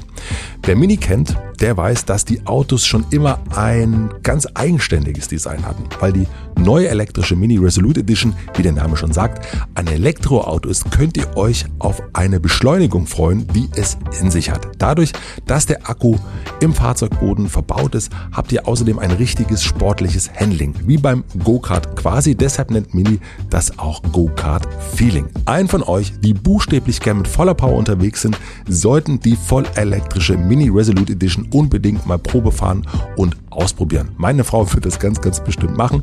Den Link zum Mini findet ihr wie immer auch in den Shownotes. Vielen Dank an Mini für die Werbepartnerschaft. Mein heutiger Werbepartner ist Clark und Clark ist hier ein Freund, eine Freundin vom Hotel Matze, denn sie sind hier Dauerwerbepartner. Das freut mich sehr. Und sie haben jetzt ein Thema, was ja auch schon ein paar Mal Thema war. Depression ist heute kein Tabuthema mehr. Psychische Erkrankungen, unter anderem Burnout, sind der Hauptgrund für eine Berufsunfähigkeit. Eine sehr ernste Sache, denn die Frage von was soll man sich denn seinen Lebensunterhalt bestreiten mit einer Berufsunfähigkeit? Und da kommt Clark ins Spiel, euer digitaler Versicherungsmanager, der euch alles zum Thema Berufsunfähigkeitsversicherung erklären kann. Hier kommen ein paar Punkte, die mir auch noch gar nicht klar waren. Habt ihr noch keine 36 Monate in die gesetzliche Rentenversicherung einbezahlt, habt ihr keinen Anspruch auf staatliche Hilfe. Und selbst wenn, reicht die staatliche Erwerbsminderungsrente keinesfalls aus, um damit euren Lebensstandard zu erhalten. Das nächste, mit einer Berufsunfähigkeitsversicherung könnt ihr zumindest die finanziellen Sorgen vergessen, denn die wird monatlich ausbezahlt, also wie ein Gehalt. Holt euch also ein Upgrade für eure Versicherung und versichert euch ab mit Clark. Mit eurer Registrierung in der App oder auf der Webseite gibt Clark allen Podcast-Hörerinnen und Hörern einen Shopping-Gutschein von bis zu 30 Euro mit dem Code MATZE. Das ist mein Name. Der Code wird dabei in Großbuchstaben geschrieben. Den Link und den Code findet ihr natürlich wie immer auch in den Shownotes. Vielen herzlichen Dank an meinen Werbepartner Clark für die Unterstützung und die Weiterbildung in diesem Fall. Und nun zurück zur Folge. Du hast gerade schon von diesem äh, ominösen Milliardär gesprochen, der ganz, ganz viel Geld verdient hat, offensichtlich. Woran liegt das, und das schreibst du auch in deinem Buch, dass wohlhabende Menschen eigentlich nicht darüber reden. Wenn ich amerikanische Popstars mir angucke, dann wird es immer gezeigt. Dann wird gezeigt, was sie für große Villen, für große Autos und so weiter haben. Und in Deutschland ist es sehr, sehr understatement-mäßig. Ähm, zumindest in meiner Beobachtung. Ich weiß nicht, ob du das ähm, auch so beobachtest, aber wenn ich jetzt nur auf die Musik gucke ähm, und die Darstellung dessen, dann gibt es da eine ganz andere Offensichtlichkeit mit, mit Geld und Wohlstand anzugeben. Warum ist das in Deutschland meine These so hinterzimmerig. Und auch, das steht ja auch in deinem Buch drin, dass das eben die Wohlhabenden irgendwie das nicht zeigen. Naja, also ähm, da muss man jetzt, glaube ich, zwei Sachen auseinanderhalten. Also das eine ist, äh, dass ähm, die Wohlhabenden in Deutschland, äh, glaube ich, Angst haben, dass wenn man zu sehr äh, seine eigene seinen eigenen Reichtum zur Schau stellt, dass es dann zu einer Art Revolution kommt oder man stark besteuert wird oder sowas, weil äh, Deutschland ja jetzt nicht äh, eine Einwanderungsgesellschaft ist wie Amerika, in dem Sinne, dass der offizielle Spruch in Amerika war, jeder ist seines Glückes Schmied. Ja. Und die Leute kommen dorthin, um da reich zu werden. So, ja. Und dann äh, zeigt man seinen Reichtum auch her. Hier ist es ja so, also das ist jetzt nur äh, die Ideologie. In Wahrheit ist es natürlich längst nicht mehr so. Aber die Idee ist natürlich, die, die in Deutschland sind, sind ja hier irgendwie alle geboren und stammen von hier. Äh, das heißt, äh, keiner kann was für seine Situation. Man wird sozusagen in eine soziale Schicht hineingeboren. Die hat man sich nicht ausgesucht. Äh, man ist sozusagen dann auch vielleicht gefangen in seiner sozialen Schicht. Und wenn gibt es Reiche, die haben diesen ganzen Reichtum ererbt, die haben da auch nicht für gearbeitet und man selber hat ganz wenig. Und ich glaube, die Angst ist äh, der Reichen, wenn sie jetzt ihren, ihren ererbten Reichtum ordentlich zur Schau stellen würden, dann würden die anderen, die keinen Reichtum geerbt haben, sich denken, hallo, was ist denn hier los, nicht? Äh, wir sind alle nur Kinder unserer Eltern. Mhm. Wir haben unsere Eltern nicht ausgesucht. Und die einen haben dann ganz viel und ich habe ganz wenig. Das kann ja wohl nicht wahr sein. So, und äh, das äh, wissen, glaube ich, die Wohlhabenden ganz genau, dass man da ein bisschen aufpassen muss, äh, dass man sozusagen da nicht zu sehr aus der Gesamtgesellschaft ausschert. Ähm, aber in dem Buch habe ich ja geschrieben, das ist noch ein bisschen anders, äh, dass die Wohlhabenden äh, selber gar nicht wahrnehmen, wie sehr äh, sie das Klima ruinieren. Also sie halten ja. sich für äh, die obersten Klimaschützer, weil sie vielleicht vegan essen. Aber in Wahrheit ist es eben so, dass die reichsten 1% 20 mal mehr CO2 emittieren als die untere, ärmere Hälfte. Es gab aber noch mal irgendwo anders, ich, ich habe es jetzt nicht, ich habe es mir irgendwo angestritten. Du siehst, mhm. in meinem Buch sind ganz viele andere, da ging es ja, eben das noch, stimmt. Da ging's, du hast äh, ordentlich durchgelesen, ich man sieht es. Ja. Ich habe es ordentlich durchgelesen, aber da gab es irgendwann äh, diese Stelle, dass die äh, Wohlhabenden diesen Reichtum, äh, ich glaube, du hast geschrieben, sie verschleiern den Wohlstand. Also es gibt ein Buch von mir, das heißt äh, Hurra, wir dürfen zahlen, der Selbstbetrug der Mittelschicht. Mhm. Da geht es sehr stark um äh, dieses Phänomen, dass die Reichen ihren Reichtum leugnen und so tun, als wären sie arm. Und kannst du dazu was erzählen? Weil vielleicht ist das auch das, was ich da, also das habe ich äh, zumindest, also was warum? Du, äh, was du im Kopf hast. Ja, ja, ja das ja, ist das, was ich da, ja, ja, ja. Ja, genau, also ähm, äh, ja, also wenn man, das ist natürlich auch ein weites Feld, aber äh, man kann sich ja wirklich fragen, wie das eigentlich sein kann, dass in Deutschland sehr viele Gesetze verabschiedet wurden, die vor allen Dingen und eigentlich nur den Reichen genutzt haben. Also mhm. nehmen wir zum Beispiel mal die Steuerreform von Rot-Grün und der Kanzler äh, Schröder, die bis heute enorme Schäden hinterlässt. Da war es ja so, dass man den Spitzensteuersatz von 53 auf 42 Prozent gesenkt hat. Und wie man, wie der Spitzensteuer, wie der Name Spitzensteuersatz schon sagt, äh, zahlen das nur die Spitzenverdiener. So, und dann ist ja irgendwie die Frage, wieso in einem demokratischen Staat, wo die Mehrheit regiert und die Mehrheit ist nicht reich, plötzlich Gesetze durchkommen, die eigentlich nur den Reichen nutzen. Mhm. Und äh, der Trick ist, äh, dass äh, die Mittelschicht systematisch dazu verführt wird, sich selbst für die Elite zu halten. Da gibt es äh, verschiedene Mechanismen, die da zusammenwirken. Aber ein zentraler Mechanismus ist, äh, dass man über die Reichen nichts weiß. Es gibt keine wirklich guten Daten über Reichtum in Deutschland. Und die Reichen, die es gibt, tun alle so, als wären sie Mittelschicht. Also sensationell war mal ein Zeitinterview mit Gloria von Thurn und Taxis, die ja bekanntlich einen Sohn hat, den Erbprinzen, der Milliardär ist. Und trotzdem hat Gloria von Thurn und Taxis in diesem Zeitinterview in allem Ernst, die wollte sich ja nicht lächerlich machen, erzählt, sie sei auch nur Mittelschicht. So, und da fragt man sich natürlich, wie man auf derartigen Blödsinn kommen kann. Und meine Erläut äh, Erklärung dafür ist nur, dass sie eine Schwester hat, die hat den Flickerben geheiratet und die hat drei Milliarden, während der Erbprinz, Florias Sohn, nur eine Milliarde hat. So, und dann ist man ja irgendwie mit einer Milliarde ärmer als die Schwester mit drei Milliarden. Prompt ist man Mittelschicht, ne? Und dass äh, die Mittelschicht äh, irgendwie im Monat nur 4000 Euro hat, äh, das kommt dann da gar nicht mehr an, nicht? Das heißt, diese Verschleierung ist auch etwas, äh, es ist gar nicht unbedingt äh, bewusst verschleiert, sondern es ist äh, einfach Bubble-Life. Also man lebt in seiner eigenen Bubble und denkt natürlich, okay, äh, Schwesterchen hat drei Milliarden. Äh, ja, genau. Geht's mir also, ganz schön schlecht. Ja, genau. Also äh, ja, Gloria von Turno Taxis, also kann man, glaube ich, gefahrlos behaupten, hat im Ernst überhaupt keine Ahnung, wie normale Leute leben. okay, das glaube ich auch. Ähm, schon angesprochen. Du hast ein Buch über den Kapitalismus geschrieben. Und ich habe gestern bei mir auf Instagram gefragt, habe ich gefragt, was ist Kapitalismus? Und haben, ich lese mal vier Antworten äh, vor. Ein Konzept, was die Welt kaputt macht, hat jemand geschrieben. Leider notwendig, wir brauchen eine richtige Erbschaftssteuer. Grausam, hilft nur den Privilegierten, eine Raupe nimmer satt. Das waren jetzt die vier, äh, und da gab es ganz viele andere. Ähm, was würdest du da reinschreiben? Ja, der Kapitalismus ist eine historische Wirtschaftsform, äh, die 1760 in England entstanden ist und die darin besteht, dass man systematisch in Technik investiert, also in Maschinen, um mehr Güter herzustellen, die man dann mit Gewinn verkaufen kann. Da siehst du, das ist, ähm, das ist eine andere Antwort. Und würdest du sagen, dass der Kapitalismus eine Raupe nimmersatt ist? Ja, also das stimmt schon. Ich meine, ich fand die Antworten alle sehr lustig mhm. äh, und äh, ja, wüsste gerne, was da noch kam. Ähm, ja, also äh, um mal jetzt ein Missverständnis, das möglich ist, völlig auszuräumen. Ich bin keine Kapitalismuskritikerin, sondern ganz im Gegenteil, ich finde dieses System faszinierend, weil es eben das erste Sozialsystem in der Menschheitsgeschichte war, das Wachstum pro Kopf hervorgerufen hat. Und damit ist auch der Wohlstand möglich geworden, von dem wir heute alle profitieren. Ja. Aber das Problem ist, um jetzt auf die Raupe Nimmersatz zurückzukommen, dass der Kapitalismus nicht nur Wachstum erzeugt, sondern blöderweise auch Wachstum benötigt, um stabil zu sein.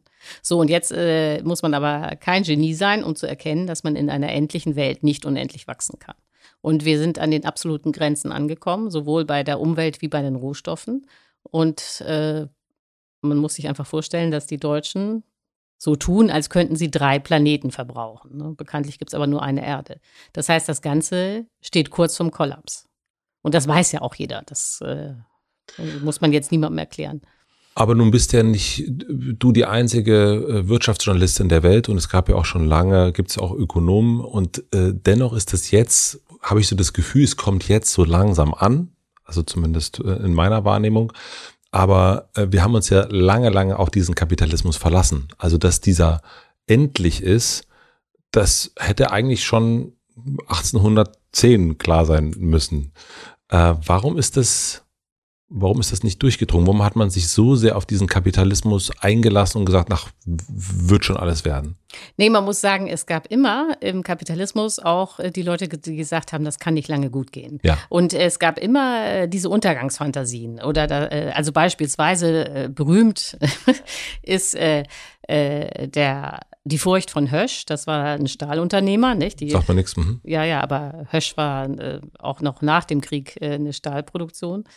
Äh, also und Hösch äh, im 19. Jahrhundert hatte äh, die Sorge, dass demnächst die Kohle ausgeht. Nicht? Und dann war schon für ihn die Frage, wie das eigentlich weitergehen soll mit der Stahlproduktion. Aber man hat natürlich, wir wissen es im Rückblick, immer neue Energiequellen, auch immer neue Öl, Gas, immer neue Rohstoffvorräte gefunden. Aber das zeigt, dass immer diese Sorge mitgelaufen ist. Äh, irgendwann muss dieses Wachstum doch enden. Äh, berühmt ist auch natürlich äh, Grenzen des Wachstums von 1972. Äh, nur das ähm, vom Club of Rome. Ne? Club of Rome. Und mhm. sie hatten auch recht, muss man ja jetzt mal so deutlich sagen. Aber gleichzeitig gab es natürlich immer auch technische Entwicklungen, wo man dann wieder dachte, ach, und vielleicht kann man das Ende ja doch noch rauszögern. Ähm, aber jetzt ist äh, sehr deutlich, ähm, dass die Technik nicht mehr helfen wird. Äh, ganz einfach, weil der Zeithorizont, in dem man jetzt eigentlich aussteigen müsste, so kurz ist, äh, dass äh, technische Innovationen gar nicht mehr in die Breite durchdringen könnten. Also anders gesagt, wir müssen jetzt äh, die Klimakrise mit der Technik bewältigen, die wir haben. Und wir können keine neue Technik erfinden, weil wir die Zeit nicht mehr haben? Doch, also man kann immer neue Technik erfinden. Und das wird der Mensch auch machen. Das ist jetzt nicht das Ende der Erfindung. Nur äh, was immer unterschätzt wird, ist, wie lange es dauert, bis eine Erfindung tatsächlich äh, breitenwirksam wird. Also um jetzt mal eine Erfindung zu nehmen, nehmen die jeder kennt, der Computer. Ne? Der ist äh, 1945 am Ende des Zweiten Weltkrieges erfunden worden. Ja. Und erst jetzt, ungefähr 2020, 75 Jahre später, kann man sagen, äh, wir leben in einer Digitalisierung. Und selbst jetzt ist es noch so, dass es Bereiche gibt, die nicht digitalisiert sind. Das ist ja aufgefallen in der Corona-Krise, dass dann die Gesundheitsämter immer faxen mussten. Die hatten gar keine Computer. Mhm. Das heißt, die Digitalisierung ist immer noch nicht abgeschlossen, nach 75 Jahren. So, und wenn jetzt aber das offizielle Ziel ist, zu sagen, das ist ja das Klimagesetz der Bundesregierung, 2045 müssen wir klimaneutral sein, in 23 Jahren, dann ist irgendwie klar, egal was jetzt erfunden wird, äh, das wird länger brauchen, um massenwirksam zu werden, als wir aussteigen müssen. Lass uns einmal noch mal ganz kurz, da gehen wir auch rein in grünes Wachstum und grünes ja. Schrumpfen und mhm. all die äh, mhm. äh, Themen. Aber damit man es einmal, du, du hast auch im Buch, ähm, man kann es nicht deutlich genug sagen, äh, der Kapitalismus ist ein dynamisches System. Genau.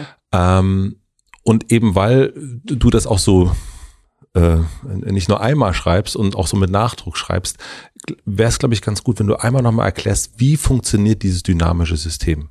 Du hast es jetzt einmal ganz kurz gefasst ähm, äh, im, und, und auf England zurückgebracht. Ähm, aber wie, vielleicht bringen wir es auf die Jetztzeit. Ja, also ähm, der äh, Kapitalismus wird äh, durch äh, die Investitionen getrieben, also durch dadurch, dass man äh, Technik und Maschinen anschafft und dass man dann auch diese Technik ständig optimiert mit dem Ergebnis, jeder weiß es, jeder ist dabei, äh, dass man mit immer weniger Menschen immer mehr Waren herstellen kann. So, das ist der Kern. Äh, und äh, das Problem ist natürlich, dass diese. Also der Kapitalismus ist ganz eng verknüpft mit Technologie ja, genau. und Fortschritt. Ja, genau. Technik, also der Kapitalismus ist letztlich das gleiche wie die Industrialisierung. Mhm. Und ähm, diese Technik, das weiß jeder, funktioniert aber nur, wenn man Energie einsetzt. Und diese Energie, bisher war es immer fossile Energie, also Gas, Öl, Kohle hat bedauerlicherweise den Nachteil, dass in dem Moment, wo man die Energie nutzt, gleichzeitig eben CO2 entsteht. Und äh, das heißt, äh, dass die Klimakrise jetzt nicht ein doofer Zufall ist, sondern sie geht in den Kern des Kapitalismus. Nicht? Ohne Energie gibt es keinen Kapitalismus. Und in dem Moment, wo man fossile Energie verbrennt, hat man eben die Klimakrise. Also die Klimakrise ist etwas völlig anderes als beispielsweise das Ozonloch. Äh, das Ozonloch war, war eben äh, dummer Zufall, dass man diese äh, falschen FCKW-Stoffe da äh, mhm. in der in den Kühlschränken hatte und in diesen Spraydosen und dann hat man das eben ausgetauscht und dann hatte man das Ozonloch schon wieder halb geschlossen. Und ansonsten konnte alles weiterlaufen wie bisher. Oder das erste Waldsterben ab 1982, das ist ja ausgelöst worden äh, durch das Schwefeldioxid aus den äh, Kohlekraftwerken. Gut, dann hat man eben da äh, Filter hingebaut und dann war dieses erste Waldsterben auch wieder weg. So, aber äh, die Treibhausgase sind eine völlig andere Nummer, weil sie eben immer zusammenhängen mit dem Energieeinsatz, den der Kapitalismus braucht, um überhaupt zu funktionieren. Und deswegen ist der so eng miteinander verknüpft. Deswegen ja, das ist praktisch das Gleiche. Das sind äh, Klimakrise und Kapitalismus sind zwei Seiten der gleichen Medaille. Äh, und es ist absolut richtig, was ja auch die Norm ist, zu sagen, man misst immer die Temperatur im Vergleich zu der Zeit vor der Industrialisierung, sprich vor dem Kapitalismus. Ja. ja. Mhm.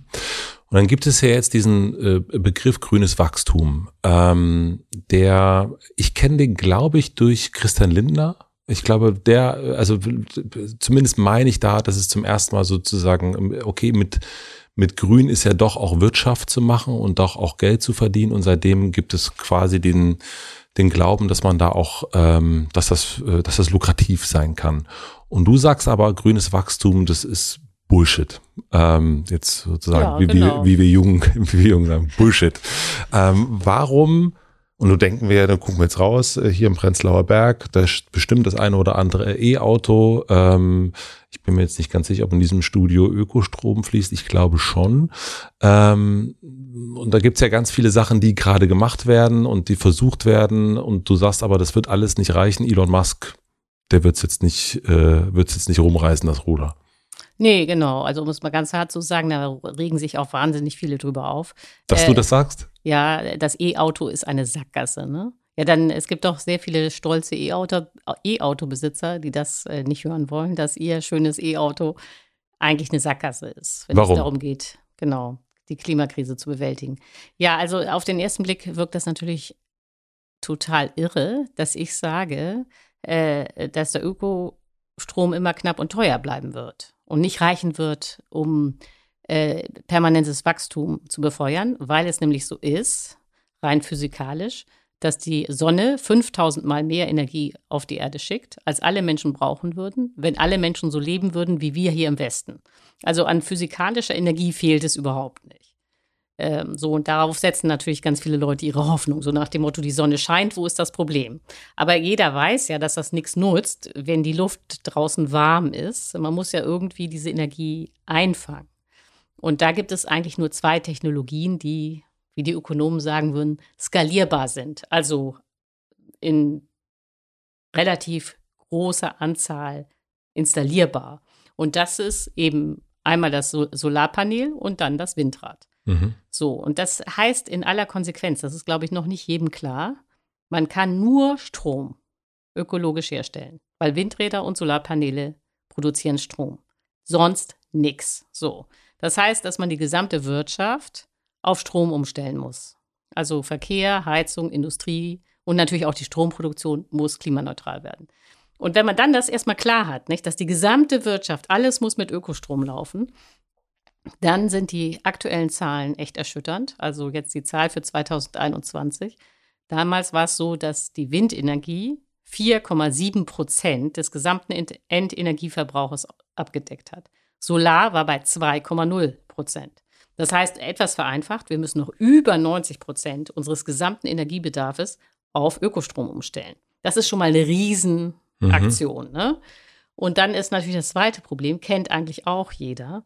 Äh, dummerweise scheint die Sonne nicht immer und der Wind weht auch nicht immer. Bei der Sonne ist es besonders katastrophal, weil es so ist, dass wir im Winter nur ein Achtel der Sonnenenergie bekommen, die wir im Sommer haben. Das ist natürlich für sowas wie den Kapitalismus ein riesiges Wirtschaftssystem, das die ganze Zeit laufen muss.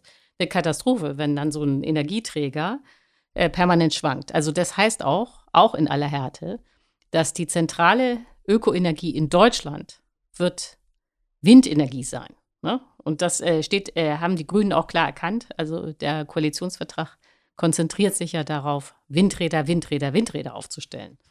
So, aber natürlich gibt es auch Flauten. Äh, es gibt auch Flauten, die man nicht vorhersieht.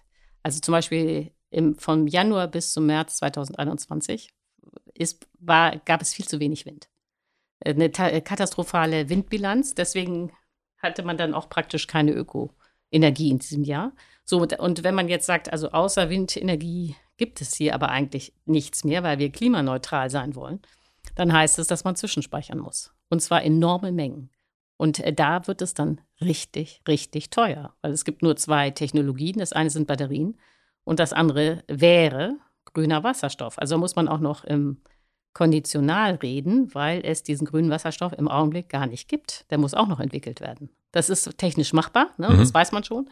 Aber das ist teuer. Wenn das äh, praktisch eine Technologie ist, die von ganz vorne startet, ist sie teuer. So, und wenn man dann erstmal festgestellt hat, okay, die Energie wird knapp und teuer bleiben, dann ist eben auch klar, dass es nicht um grünes Wachstum geht, sondern um grünes Schrumpfen. Die erste Frage dazu. Also wenn wir das jetzt, das wissen wir ja schon. Also wir, wir sind sozusagen, Koalitionsvertrag steht drin, Wind ist es. Warum gibt es nicht mehr Windräder? Also ja. warum gibt, ich meine, wenn wir durch Brandenburg fahren, wo ich ursprünglich herkomme, da würde ich sagen, da sind wir schon ordentlich dabei.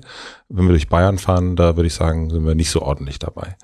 Ähm, ja, also bisher muss man einfach sagen, wurde, äh, wurden Windräder zum Teil politisch äh, verhindert durch Abstandsregeln. Mhm. Da ist Bayern ganz vorne. Dann zum Teil auch durch Naturschutz, also auch die, die Art, wie die Naturschutzgesetzgebung gestaltet war. Also ist ja irgendwie klar, dass man jetzt nicht Windräder gegen Naturschutz ausspielen kann und man muss Naturschutz wichtig nehmen. Aber das waren alles endlose Prozeduren. Das äh, soll ja jetzt auch abgekürzt werden. Das steht ja auch im Koalitionsvertrag. Aber ich glaube, dass vielen Leuten auch nicht klar war, wie wichtig das Windrad ist ne? und dass man es ohne Windenergie auch einfach vergessen kann. So, ich glaube, das dämmert jetzt allen, dass ähm, man da eben deutlich mehr Windräder braucht. Also das Ziel ist ja zwei Prozent der Landesfläche. Ja. Das ist jetzt immer noch weniger als zum Beispiel die Straßen bedecken. Nicht? Die Straßen verbrauchen 2,6 Prozent der Landesfläche, aber 2 Prozent ist schon eine Menge. Mhm. Und äh, aber das ist, äh, glaube ich, sickert jetzt langsam durch, dass das alternativlos ist, im wahrsten Sinne des Wortes, dass man überall, wo sich das lohnt, Windräder aufstellen muss. Aber warum hält sich dieses, äh, oder lass uns einmal noch mal ganz kurz zu den, äh, zu den E-Autos kommen, ne? weil das jetzt auch äh, so in meinem Freundeskreis und wie gesagt hier im Prenzlauer Berg, da, das ist ja, ich, ich habe einen Tesla, ich äh, bin, ähm, ich mache was für die Umwelt oder Mhm. in, in BMW i3 oder was es da so alles gibt. Ähm, warum ist das in deinen Augen eine Sackgasse, wie du es nennst? Naja, weil äh, äh, ein E-Auto auch sehr viel Energie verbraucht. Äh, Ja. Also der Wirkungsgrad vom Strom, wenn der dann erstmal in der Batterie ist und das Auto betreibt, ist natürlich der Wirkungsgrad von Elektrizität viel besser als der Wirkungsgrad von Benzin oder Diesel. Äh, das ist völlig unstrittig. So, aber dann ist ja das erste Problem, dass diese Batterie erstmal hergestellt werden muss und das ist, ist schon mal sehr energieaufwendig. Mit dem Ergebnis, dass je nachdem, ob es sich um einen Kleinwagen handelt beim E-Auto oder äh, um den berühmten Tesla, müssen die erstmal ziemlich lange fahren, äh, bis sie ihre Batterie wieder herausgearbeitet haben. Ja. Also äh, bei einem kleinen E-Auto fängt der ökologische Vorteil erst ab 40.000 Kilometern an und bei einem großen Tesla erst bei 200.000 Kilometern im Vergleich zum Benziner und so. Rein energetisch jetzt mal. Ja. So, und ähm, äh, aber was dann immer völlig äh, vergessen wird bei diesem ganzen Tunnelblick, was ist jetzt besser, Benziner oder eher E-Auto, ist ja, dass auch ein E-Auto einfach extrem ineffizient ist, wenn es darum geht, Mobilität zu organisieren, weil auch da sitzt dann im Durchschnitt nur 1,3 Personen rum. Äh, man bewegt zwei Tonnen Material, um 1,3 Personen zu äh, äh, bewegen oder zu befördern. Und dafür reicht dann die Ökoenergie einfach nicht. Man muss das, kann das ja gar nicht oft genug betonen. Die wird knapp und teuer bleiben. Und dann ist doch Quatsch, diese knappe Energie dafür zu verschwenden, zwei Tonnen zu bewegen, damit da ein Mensch drin sitzt. Jetzt sind wir in der Zeit, wir haben erst schon ähm, über die Ukraine gesprochen und ähm, die große Angst äh, ist Herbst, Winter, es wird kalt, äh, alles wird sehr, sehr teuer werden, das Gas wird teuer, äh, Inflation, die Menschen haben weniger Geld zur Verfügung und eigentlich sind sie gezwungen zum Sparen. Ähm, wenn da jetzt nicht äh, Olaf kommen würde und sagen würde, wir hauen jetzt den Doppelwopper oder Doppelwumms drauf und machen nochmal so 200 Milliarden, packen wir da rein, ähm, damit wir das Ganze deckeln. Ist das eine gute Idee? Oder wäre das nicht eigentlich sogar gut zu sagen, naja, wir müssen sowieso schrumpfen, also wir müssen sowieso uns daran gewöhnen zu sparen. Ähm, das heißt, eigentlich macht es, also eigentlich verschiebt es das nur, was wir sowieso irgendwann machen müssen. Habe ich mich jetzt gefragt, als ich Buch gelesen habe und äh, den, den Doppelwumms. Den Doppelwurm, ja. Äh, ja, also ähm, um mal bei äh, dem Doppelwurm äh, zu bleiben, Ist es Doppelwumm oder Doppelwumms? das weiß ich ehrlich gesagt auch nicht, ob da Ja. jetzt ein S dran hängt. Naja. Äh, ja, vielleicht, wahrscheinlich ist es ein Wumms, ne? Mhm. Olaf Scholz kommt ja auch aus Hamburg. Ja. Ähm, ja, äh, also äh, auch damit da keine Missverständnisse aufkommen. Also ich bin absolut dafür, die Bedürftigen zu unterstützen beim Gaspreis. Also wenn sich Leute den höheren Gaspreis nicht leisten können, muss man ihnen natürlich helfen, damit die nicht in kalten Wohnungen sitzen. Aber ansonsten ist dieses ganze Projekt echt schwierig. Das eine Problem ist, es ist schon wieder Prinzip Gießkanne, nicht? Jeder kriegt dann Unterstützung, auch ich, ne? Ich brauche das aber nicht. Ich Ja. könnte mir die steigenden Gaspreise auch leisten. Und dann ist natürlich schon die Frage, warum der Staat jetzt mich subventionieren soll. Und da gibt es noch sehr viele andere Menschen, die auch steigende Gaspreise äh, finanzieren können. So, das Zweite ist natürlich, und das ist die eigentliche Gefahr, dass wenn der Gaspreis dann doch relativ niedrig bleibt, dann soll es natürlich ein Modell geben, äh, dass nur 50 Prozent subventioniert werden und 50 Prozent nicht und so. Ein bisschen wird der Gaspreis also steigen. Dass aber trotzdem dieses Gefühl aufkommt, ach, so teuer ist es ja nicht. Und dass man dann doch denkt, ach, äh, ich mache meine Wohnung gemütlich warm. Äh, das Problem ist aber, dass objektiv Gas fehlt. Nicht dadurch, dass äh, Russland kein Gas mehr liefert. Jetzt sind ja auch die Pipelines kaputt, also es wird garantiert kein Gas kommen. Und wir müssen in Deutschland minus 20 Prozent beim Gas sparen. Und äh, das ist jetzt äh, einfach ein Fakt. weil dieses Gas gar nicht da ist. So, und wenn jetzt jeder denkt, ach, ich kann ja mal munter meine Heizung aufdrehen, dann hat man äh, die völlig perverse Situation, dass äh, Gas extrem knapp wird, also geht der Preis äh, weiter in die Höhe.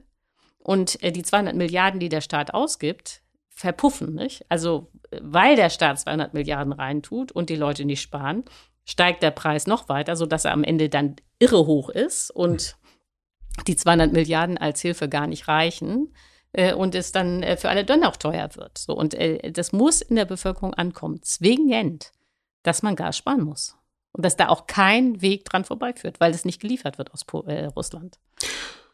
Aber wie erklärst du dir das? Also wie erklärst du dir, also das ist ja, äh, du hast es erst schon gesagt, ja, die haben die sehen es nicht so klar oder ähm, das ist ja vollkommen klar, als es um die Ukraine geht, dass das, dass die das verlieren werden, die Russen. Ähm, und jetzt gibt's ja auch, wenn wir beim grünen Wachstum sind, da gibt's ja nicht nur äh, Christian Lindner, der sagt, das wird alles super, wir verdienen jetzt einfach weiter Geld und es ist jetzt aber grün, sondern es gibt auch bei den Grünen, Anton Hofreiter, äh, darüber schreibst du auch ein Buch, äh, jemand, der an den grünen Wachstum glaubt. Es gibt äh, viele, viele Menschen, die würde ich auch nicht sagen, auf den Kopf gefallen sind, die irgendwie Geld in äh, Aktienpakete in Grüne stecken und so weiter und so fort. Und man glaubt daran, dass das alles so funktionieren wird und einfach so weitergehen wird. Jetzt machen wir den Bums drauf und es läuft alles weiter. Also warum kommt das nicht an? Also. Naja, also die, äh, in, äh, der, das Kernproblem ist, äh, dass äh, Grüne schrumpfen, also der Abschied vom Wachstum würde auch der Abschied vom Kapitalismus sein, weil der äh, Kapitalismus braucht äh, Wachstum, um stabil zu sein. Vielleicht sollte man das mal erklären, ja, wo dieser Wachstumszwang bitte, bitte. herkommt, weil das ist ja auch so abstrakt. Dann denken die Leute, hä? Was hat sie denn? Was erzählt ja, sie da? Warum, ja. Muss, warum muss das Ding wachsen? Also, weil äh, man könnte ja sich vorstellen, dass das doch erstmal so sein könnte, dass man nicht wächst, nicht schrumpft, sondern irgendwie so, so bleibt. Ja, gemütlich. Wir bleiben alle so, das wäre da am schönsten. Würde ich sagen, wir machen einfach so, wie es jetzt ist und äh, genau. dann bleibt es jetzt einfach so. Ja. Also es gibt Arme in Deutschland, aber äh, den muss, äh, die sagen würden, nee, da musste jetzt noch äh, sich was verändern. Aber viele äh, Leute in Deutschland haben ja durchaus das Gefühl, mir geht's gut. Und jetzt könnte man doch einfach mal geradeaus schippern. Ja, aber das ist eben äh, das totale Missverständnis, zu denken, dass wir konsumieren beispielsweise, um äh, unsere Bedürfnisse zu befriedigen, sondern wir alle konsumieren hier, um das System zu stabilisieren und Arbeitsplätze äh, zu retten. Und um das mal zu erklären, warum dieses ja. gemütliche Schippern nicht funktioniert. Im äh, Kapitalismus wirken eigentlich drei Mechanismen zusammen, die sich dann wie ein Knäuel auch vermischen äh, und die aber alle auf Wachstum rauslaufen. Das erste ist, äh, Wachstum kann man überhaupt nur finanzieren, wenn man Kredite aufnimmt. Umgekehrt ist es aber so, dass man diese Kredite auch nur zurückzahlen kann, wenn es Wachstum gibt.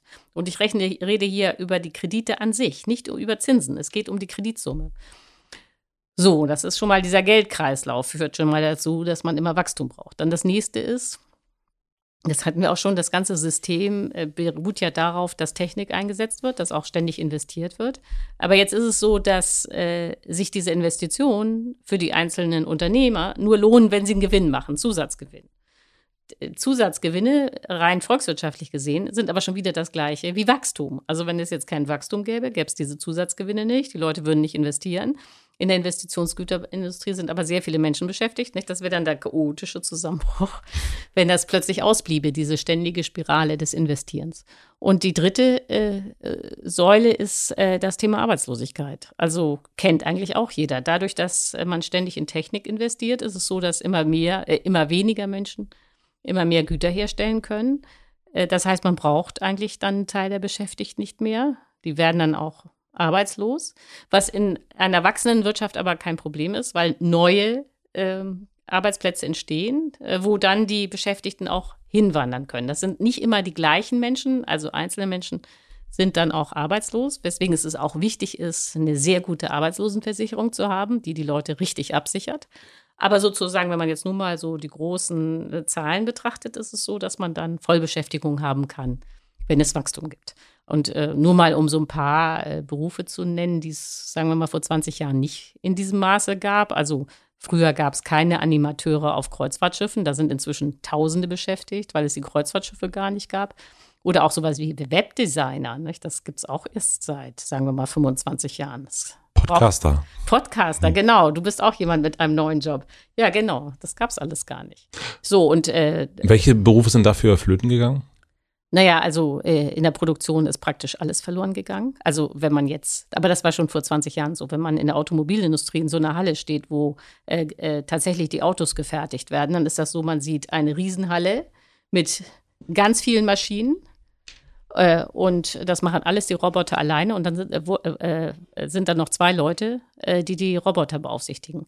Aber das trifft nicht nur die Produktion, sondern durchaus auch die Dienstleistungen. Also die Branche, die am meisten Leute abbaut pro Jahr, das war auch schon vor der Finanzkrise so, waren nun ausgerechnet die Banken. Weil äh, kennt jeder, nicht? Früher gab es eine Kasse mit einem Kassierer, alles Voll. weg. Nicht? Jetzt gibt es nur noch Geldautomaten. Früher, als ich meine Banklehre gemacht habe, da haben wir ganz im Ernst noch Überweisungsträger sortiert abends, um sie zur Landeszentrale äh, zu bringen, der EZB, äh, damals Bundesbank. Gibt's nicht. Kein, die Überweisungsträger gibt's nicht. Äh, das geht alles äh, per Computer. Die Leute überweisen von ihrem Handy oder sonst wo. Ähm, ja, und äh, die Menschen, die die Überweisungsträger irgendwo hingetragen haben, die gibt's auch nicht mehr. Ne? Und was würde denn passieren? Jetzt hast du erklärt, wie dieser, äh, wie dieser Wachstum zustande kommt und wie der sich nach oben schaukelt. Und was würde denn passieren, wenn wir da jetzt die Luft rauslassen würden und sagen würden, na gut, ähm, jetzt sind äh, die, die, die Bankenbranche, da sind, da sind jetzt, ich weiß nicht, wie viele Leute da arbeiten, wie viele Menschen, die sind jetzt arbeitslos. Ähm, wir, äh, es gibt erstmal, wir in der Firma, jetzt bei Mit Vergnügen zum Beispiel, wir sagen, na, wir investieren jetzt nicht in neue Server oder neue Rechner, sondern wir arbeiten einfach mit dem Material, was wir jetzt so haben. Und das machen alle Medienhäuser, das macht auch die Taz und so weiter. Alle sagen, das bleibt jetzt so, das Podcast-Equipment, das funktioniert ja alles super, wir lassen es alles so. Was würde dann passieren? Ja, also wenn jetzt äh, niemand mehr investiert, man kann auch sagen, wenn niemand mehr konsumiert, dann bricht die Wirtschaft morgen zusammen.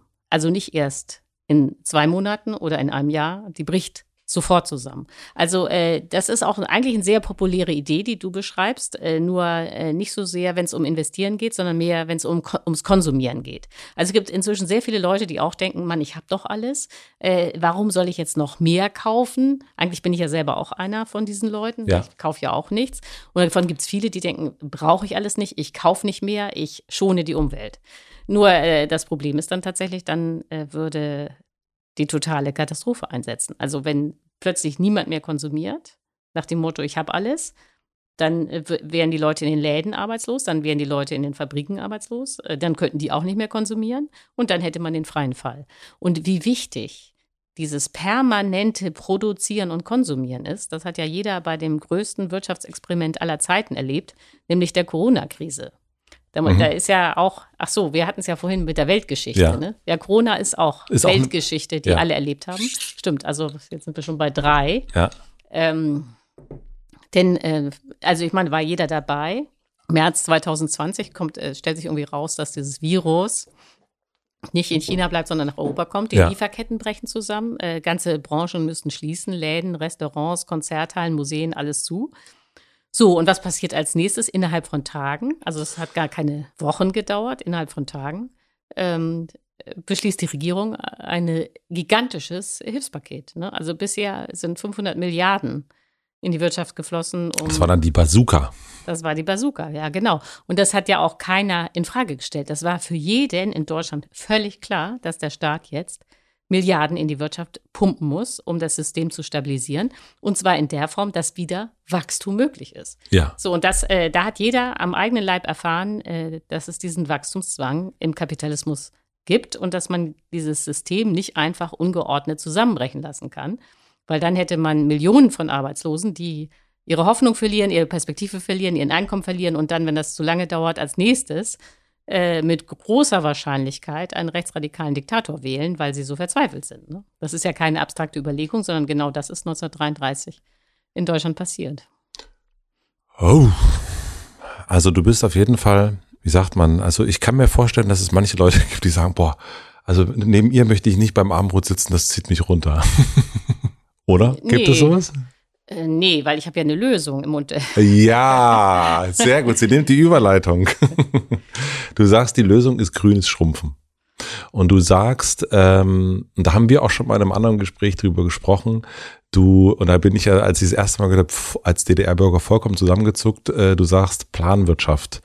Ähm, das könnte die Lösung sein nach dem britischen Vorbild, äh, wie die es gemacht haben zum Zweiten Weltkrieg. Ja, genau. Aber vielleicht bevor wir auf die britische Kriegswirtschaft kommen, meinem Lieblingsthema, äh, sollte man ja vielleicht erstmal beschreiben, wie das Ziel ist. Ja. Weil ich glaube, wenn die Leute grünes Schrumpfen hören, dann denken die als nächstes, okay, und dann sitze ich in der Steinzeit und dann muss ich wieder Felle tragen und habe nur noch eine Höhle oder irgend sowas. Und, ich finde es gut, dass du so mitdenkst. ja, lass uns das, also so. Ich habe die Fälle schon mal hingelegt für nachher, wenn, wenn wir hier fertig sind. Aber für die, die nicht hier sind, auf diesen Fällen liegt bisher nur ein sehr niedlicher weißer Hund. ähm, ja, also die, äh, also dann denken die immer, Gott. Äh, aber deswegen habe ich mir das mal überlegt. Äh, also es gibt keine Modellierung dafür von den Volkswirten, wie sie man Schrumpfen vorstellen könnte. Aber ich habe mir mal überlegt, okay, also wenn es ganz, ganz, ganz, ganz schlimm kommt und wir auf die Hälfte unserer Wirtschaftsleistung für, äh, verzichten müssten, wo würden wir dann landen? Und dann kommt man darauf, dass man dann, wenn man nur noch die Hälfte hätte, wieder rein quantitativ im Jahr 1978 landen würde in ja, Deutschland. Ein Jahr vor meiner Geburt. Ja, genau. Du warst also nicht dabei. Ich war, dann, ich war dann also, ich bin dann also nicht da in deiner nee, Rechnung. Du warst, genau, du hast es nicht miterlebt. Aber die, die es miterlebt haben, äh, wissen, dass wir damals genauso glücklich waren wie heute. Äh, und dass es eigentlich auch gar nicht viel anders war. Also es gab natürlich keine Flugmangos und es gab keine Erdbeeren im Winter und auch kein Spargel im Winter. Und man ist auch nicht für zwei Tage nach Mallorca geflogen auf Betriebsausflug, sondern ist drei Wochen nach Italien an den Strand gefahren. Aber ich glaube, das findet jetzt keiner schlimm, drei Wochen in Italien am Strand zu hängen. Es war also sehr ähnlich oder für dich, äh, weil du nicht dabei warst. Das war dann das Jahr, in dem Argentinien Weltmeister wurde in Fußball. Mhm oder wo das, der erste Teil von Star Wars rauskam. Ne? Also es war jetzt nicht wirklich anders.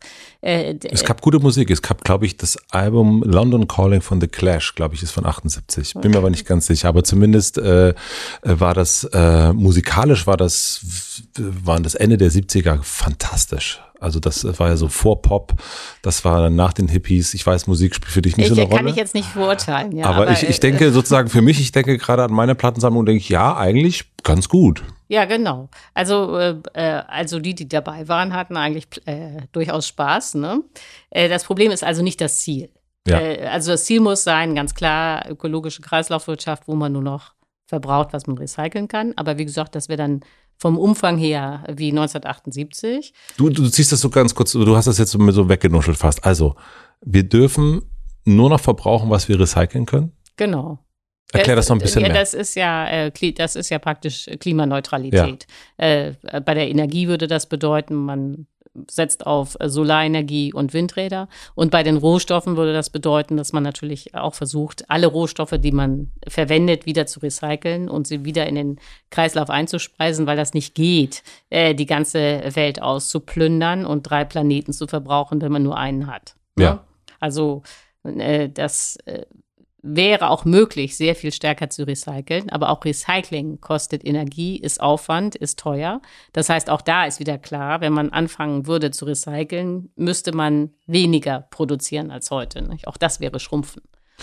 Und das Ganze würde aber nach Plan laufen. Das heißt, es genau. würde so sein, dass ähm, die da oben äh, mir vorschreiben, was ich essen darf und was nicht und wie viel. Super nachgemacht. naja, ich komme daher, ne? Ähm, aber ist es dann so, also dass mir die Regierung sagt, was ich, wie viel ich darf? Naja, also das äh, Problem ist ja, wie man jetzt in diese Kreislaufwirtschaft kommt. Ja. Weil ähm, man darf ja nicht unterwegs ganz viele Arbeitslose produzieren, die dann alle einen rechtsradikalen Diktator wählen. Ja. Und diese Gefahr ist groß und das vielleicht auch nochmal klar zu machen, wo das Problem ist. Ist es vielleicht nochmal gut vom Ende her zu denken und mhm. zu sagen, okay, wofür reicht denn die Ökoenergie ja. und wofür reicht sie nicht? Weil dann klar wird, was das für eine Aufgabe ist, äh, die gesamte Wirtschaft umzuorganisieren. Und um das jetzt mal an ein paar Beispielen zu machen. Also was aus meiner Sicht nicht mit einer klimaneutralen Wirtschaft äh, vereinbar ist, ist das Fliegen. Und zwar weder Langstrecke noch Kurzstrecke, einfach gar nicht, Und äh, das liegt daran, dass äh, Ökokerosin kann man zwar herstellen, erfordert aber wahnsinnige Mengen an Energie, die man nicht mehr hat. Und dann ist auch noch das Problem, dass die Öko, dass das Ökokerosin auch Kondensstreifen hinterlassen würde und Kondensstreifen zusätzlich noch die Erde aufheizen, weil das dann verhindert, dass die Wärme in den Weltraum zurückstrahlt. Also fliegen geht nicht. So, das ist aber jetzt ein Problem, weil äh, im Augenblick 850.000 Menschen in Deutschland direkt oder indirekt äh, mit dem Fliegen ihr Geld verdienen. Also ob das jetzt Airbus in Hamburg ist oder der Frankfurt, äh, der Flughafen in Frankfurt, nicht? Da sind Tausende beschäftigt. Dann nächste Branche, die keine Zukunft hat, hatten wir schon, ist das Auto. Auch nicht als E-Auto, kostet einfach zu viel Energie. Man kann ja Bus fahren. Das wäre nicht das Ende der Mobilität, aber 1,75 Millionen Menschen sind im Augenblick direkt oder indirekt ähm, an der, mit der Automobilindustrie verbandelt. Das ist übrigens auch eine Zahl des Statistischen Bundesamtes, also nicht der deutschen Automobilindustrie. Zeigt, äh, auch da müssen dann Millionen sich umorientieren. Oder hatten wir schon die Banken, in dem Moment, wo man eine schrumpfende Wirtschaft hat, haben Banken kein Geschäftsfeld mehr. Denn der Kern der Bank ist, Kredite zu vergeben. Damit wird das Geld verdient. Aber wenn eine Wirtschaft schrumpft, ist völlig klar, dass die Kredite nicht vollständig zurückgezahlt werden können. Also würde eine Bank diese Kredite nicht mehr vergeben. Leute würden auch gar keine Kredite mehr nachfragen, weil die dann ja auch wissen, okay, mein Einkommen sinkt. Wie soll ich denn den Kredit zurückzahlen? Ich will keinen mehr. Lebensversicherungen haben keine Zukunft, weil äh, jeder weiß, wie das Prinzip funktioniert. Man zahlt Prämien ein und dann will man die gesamte Prämie zurückhaben plus Überschuss. Aber dieser Überschuss ist natürlich auch nur möglich. Aktienmarkt? Gibt es nicht mehr, weil äh, die Aktien würden rasant an Wert verlieren. Das würde auch dahin sein. So, das heißt, da sieht man dann aber, dass dann auch der Großraum Frankfurt mit seinen Banken, wovon sollen die leben? Nicht? Oder, oder bei Automobilindustrie was soll aus Baden-Württemberg werden? Was ist aber mit meiner Branche? Frage ich mich da. Also noch. Also, ne? Journalismus. Ne, nee, äh, Streaming. Ne, also das ist ja jetzt das, was wir, ne, das, was wir jetzt hier produzieren gerade, das hören ja auch ein paar Leute. Äh, die hören das alle auf ihrem Smartphone, ähm, viele davon. Und ähm, ne, was ich das neulich habe ich das gelesen, dass die größten äh, Wirtschaftsfirmen der Welt sind, ähm, sind nicht mehr Ölfirmen, sondern sind ähm, Aufmerksamkeitsfirmen. Facebook, ähm, äh, Google, wer ist da noch dabei gewesen? Amazon? Amazon ist, war, glaube ich. TikTok. TikTok, ja. Also die Sachen, es waren also die vier größten Firmen und da waren drei davon, die eigentlich letzten Endes äh, die Ware ist Aufmerksamkeit und die Ware ist natürlich das, was wir jetzt hier produzieren und dazwischen ist Werbung und so weiter und so fort. Was, äh, muss, was ist mit mir? Ja, das äh, kannst du dich äh, zu Recht fragen. Mhm. Äh, denn da, genau, man sollte jetzt auf keinen Fall denken, dass die Journalisten da irgendwie äh, gut durchkommen. Äh, weil natürlich äh, ist ja klar, Journalismus wird ganz wesentlich über Werbung finanziert. Also nicht nur die Streamingdienste, sondern auch die klassische Zeitung hat ja immer davon gelebt, dass sie Anzeigen verkauft hat. Genau. Und wenn man in eine schrumpfende Wirtschaft hat, dann braucht man aber keine Anzeigen mehr, keine Werbung mehr, weil ja klar ist, äh, die knappen Güter gehen sowieso weg. Für die muss man nicht auch noch Werbung schalten. Ja, das wird schwierig. Und Streaming ist natürlich auch extrem energie intensiv, vor allen Dingen, wenn man das so macht, dass man das alles über WLAN macht und irgendwie draußen. ähm, äh, da wird man äh, Modelle finden müssen, wie man äh, mit dem Handy weniger äh, Energie verbraucht. Also ich glaube nicht, dass das jetzt das Ende des äh, Smartphones sein muss oder das Ende des Internets. Aber oder man des Streamings zumindest. Also aber, man, äh, man muss aber systematisch überlegen, wie man das Streaming wegkriegt von dem enormen Energieverbrauch, das es im Augenblick erzeugt. Also das hat keine Zukunft, wenn alle äh, noch mehr und noch mehr streamen. Äh, dann würde dafür die Energie auch nicht reichen. Das muss klar sein. 2025, so habe ich es in Erinnerung gelesen, ähm, könnte das mit dem Streaming so weit sein wie mit der Automobilindustrie, CO2. Genau. Ja, ja, weil das, mäßig. Äh, also das, was ich ja wirklich total krass finde. Also dass wir sozusagen, also ich jetzt mit dem, was ich jetzt, was wir hier beide zusammen mhm. machen, sind wir sozusagen, wenn das jetzt, also eigentlich müsste man sagen, schalten Sie bitte ab, weil ähm, das, das kostet alles, äh, das, das zahlt alles auf dieses Konto ein. Ja, ja, natürlich. Also weil der Strom äh, ja bisher fossil erzeugt wird, zu einem ja. ganz, ganz großen Teil. Und äh, das ist alles enorm stromintensiv. Das äh, sieht so zwar so virtuell aus, nicht? Ja. aber man braucht riesige Server. Und ähm, ja, Das, äh, und damit enorme, enorme Mengen an Kraftwerken. Und das muss sich ändern. Also äh, man muss ähm, zu möglichst ähm, sparsamen Internetvarianten kommen und das ist wahrscheinlich dann das stationäre Internet. Das ist nicht das Internet, das jederzeit Zugriff auf den Satelliten hat. Ne?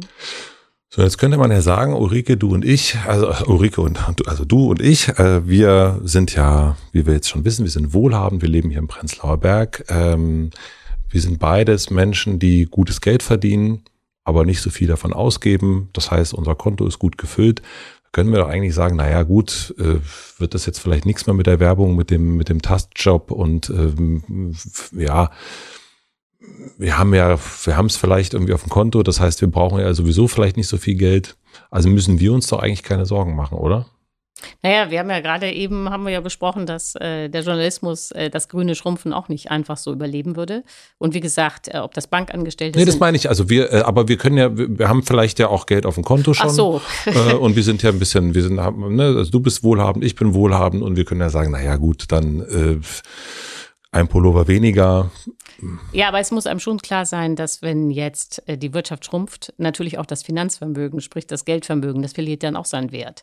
Denn es gäbe ja nichts mehr oder weniger, was man mit diesem äh, äh Geld noch kaufen könnte. Weil ja, wenn die Wirtschaft schrumpft, schrumpft ja auch äh, der, der Ausstoß an Waren und dann gäbe es keinen Gegenwert mehr für dieses Geld. Also das Geld wäre nicht komplett weg, aber zu großen Teilen. Das heißt, dein Milliardär Freund und Ferdinand von Schirach und, und wir, wir, äh, wir sind, wir haben trotzdem gar nicht so viel davon äh, und viele andere Menschen, rappende äh, Superstars, Basketballspieler, äh, Hedgefondsmanager, die jetzt ganz viel angehäuft haben, die haben gar nicht so viel davon. Äh, also, wenn man jetzt das nicht steuert, mhm. sondern sagt, okay, einfach grüne schrumpfen, dann würden die Reichen immer noch mehr haben als die Armen. Weil äh, Reiche haben ja zum Beispiel dann auch Häuser, in denen sie weiterleben würden. Sie hätten Grundstücke, sie hätten Ferienhäuser, alles Mögliche.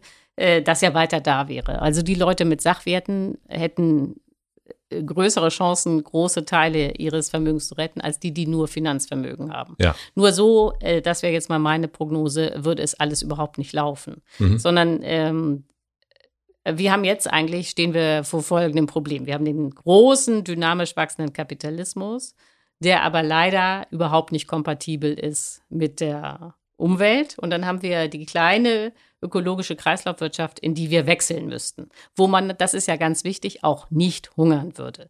Das wäre nicht das Ende der Welt, sondern das wäre dann ungefähr so, das hatten wir ja vorhin schon, 19, wie 1978. So, und die Frage wäre jetzt nur, wie kommt man dahin, ohne eine große Wirtschaftskrise zu produzieren, wo nur noch Chaos herrscht, nicht, wo Millionen ihre Arbeitsplätze verlieren äh, und jeder nur noch äh, so denkt, rette sich wer kann und am Ende dann äh, ein Diktator gewählt wird, weil alle so verzweifelt sind. So, und wenn man dann das als Frage hat, wie kriegt man die Transformation hin, was bisher nicht erforscht wurde, dann äh, lohnt es sich ja, sich in der äh, Geschichte mal umzugucken. Und dann kommt man darauf, was du schon angesprochen hast, dass nämlich diese britische Kriegswirtschaft ab 1939 ein wirklich interessantes Modell sein könnte, um das Schrumpfen zu organisieren. Und äh, um das überhaupt zu verstehen, das klingt natürlich total abwegig zu sagen, ja, wir brauchen sowas wie die britische Kriegswirtschaft ab 1939, äh, ist das eben hilfreich, sich nochmal zurückzuversetzen in diese Zeit. Also und der Punkt war, dass sie Briten den Zweiten Weltkrieg nicht so richtig hatten kommen sehen, weil sie ja dachten, sie könnten Appeasement machen, also Befriedung von Hitler. Haben sie ihm Österreich geschenkt 1938, das Sudetenland 1938, so nach dem Motto, wenn alle Deutschsprachigen irgendwie im Dritten Reich leben, dann könnte er doch mal langsam hier Ruhe geben. Und dass das alles überhaupt äh, die totale Fehlkalkulation war, das haben die Briten also so richtig in aller Härte erst im März 1939 gemerkt, als Hitler mit seinen Panzern in Prag stand. Denn das war nicht so abgemacht. Nicht? Es gab extra ein Münchner Abkommen, da stand drin, dass die Tschechoslowakei als Reststaat überleben soll. So, das war jetzt aber alles Makulatur. So, und dann war natürlich die, für die Briten irgendwie klar, erstens kommt der Zweite Weltkrieg und zweitens, sie werden auch angegriffen. Weil der strategisch gesehen, das hat Hitler auch immer gesagt, der Zweite Weltkrieg nur zu gewinnen war, wenn man irgendwie Großbritannien einnimmt. So, und jetzt kommt dann der spannende Moment für uns. Jetzt mussten also die Briten ihre ganzen Fabriken freiräumen, die Kapazitäten der Friedenswirtschaft schrumpfen, um eben Platz zu machen für die Produktion von Waffen. Und zwar ganz schnell. Das, da hat man nicht Jahre gezögert und Jahre debattiert, sondern dieses Schrumpfen ging ganz schnell. So, und dann äh, diese ganze Militärfrage, was sie dann da produziert haben in den freien Hallen, äh, äh, Radargeräte, Munition und so, das muss uns alles überhaupt nicht interessieren. Aber dieses Schrumpfen der Friedenswirtschaft, das ist eben interessant. Und da haben die äh, Briten dann eben eine völlig neue Wirtschaftsform entwickelt, nämlich eine demokratische, private Planwirtschaft. Also hat ja vorhin schon dieses Sächsische nachgemacht, äh, so Ulbricht in der DDR. Äh, das war überhaupt nicht das Modell. Man weiß ja, wie äh, das in der Sowjetunion unter Stalin lief, zeitgleich oder später eben auch in der DDR, nämlich dass alles verstaatlicht wurde und dass dann eine Riesenplanbehörde letztlich bis zur letzten Schraube gab unterschiedliche Modelle. In die aber auch total korrupt war alles. Alles korrupt, aber vor allen Dingen wurde auch bis zur letzten Schraube irgendwie erzählt, was jedes Kombinat machen sollte. Und äh, das lief äh, in England völlig anders. Also es wurde überhaupt nichts verstaatlicht. Läden, Restaurants, Fabriken, alles blieb privat. Aber der Staat hat eben Vorgaben gemacht, was noch produziert wurde. Und wie das dann genau lief in den Fabriken, äh, da hat sich der Staat auch nicht eingemischt. Das haben die Manager und Eigentümer selber entschieden. Aber sie mussten halt diese Ziele erfüllen. Und äh, dann wurde, das war dann der zweite Teil, diese knappen Güter, die es noch gab, wurden dann gerecht verteilt. So an alle. Sprich, es wurde rationiert. Jeder bekam das Gleiche. Ähm, wichtig ist, dass die Briten nicht gehungert haben. Ähm, aber es war natürlich alles knapp, also jeder das Gleiche. Und das war äh, sehr populär bei den Briten. Dagegen gab es auch gar keinen Widerstand. Das hat jedem eingeleuchtet, dass man das so machen muss. Und das heißt, da haben, ähm, egal ob du ähm, wohlhabend bist oder, oder Mittelstand bist, äh, alle haben im Grunde das Gleiche bekommen. Also alle haben, du kriegst so und so viel zu essen, du kannst so und so viel Kleidung kaufen, du kannst ähm, so und so oft äh, Hotel Matze hören. Also du kannst ähm, und äh, eine Taz bitte nur ähm, in, in der Woche. Ist das so passiert? Ja, also äh, genau, alle haben das gleiche bekommen. Wobei äh, natürlich wir heute viel reicher wären als die Briten 1939. Also wie ja. gesagt, wir wären ja auf dem Niveau von 1978 na, und das waren 30 Jahre enormes Wachstum.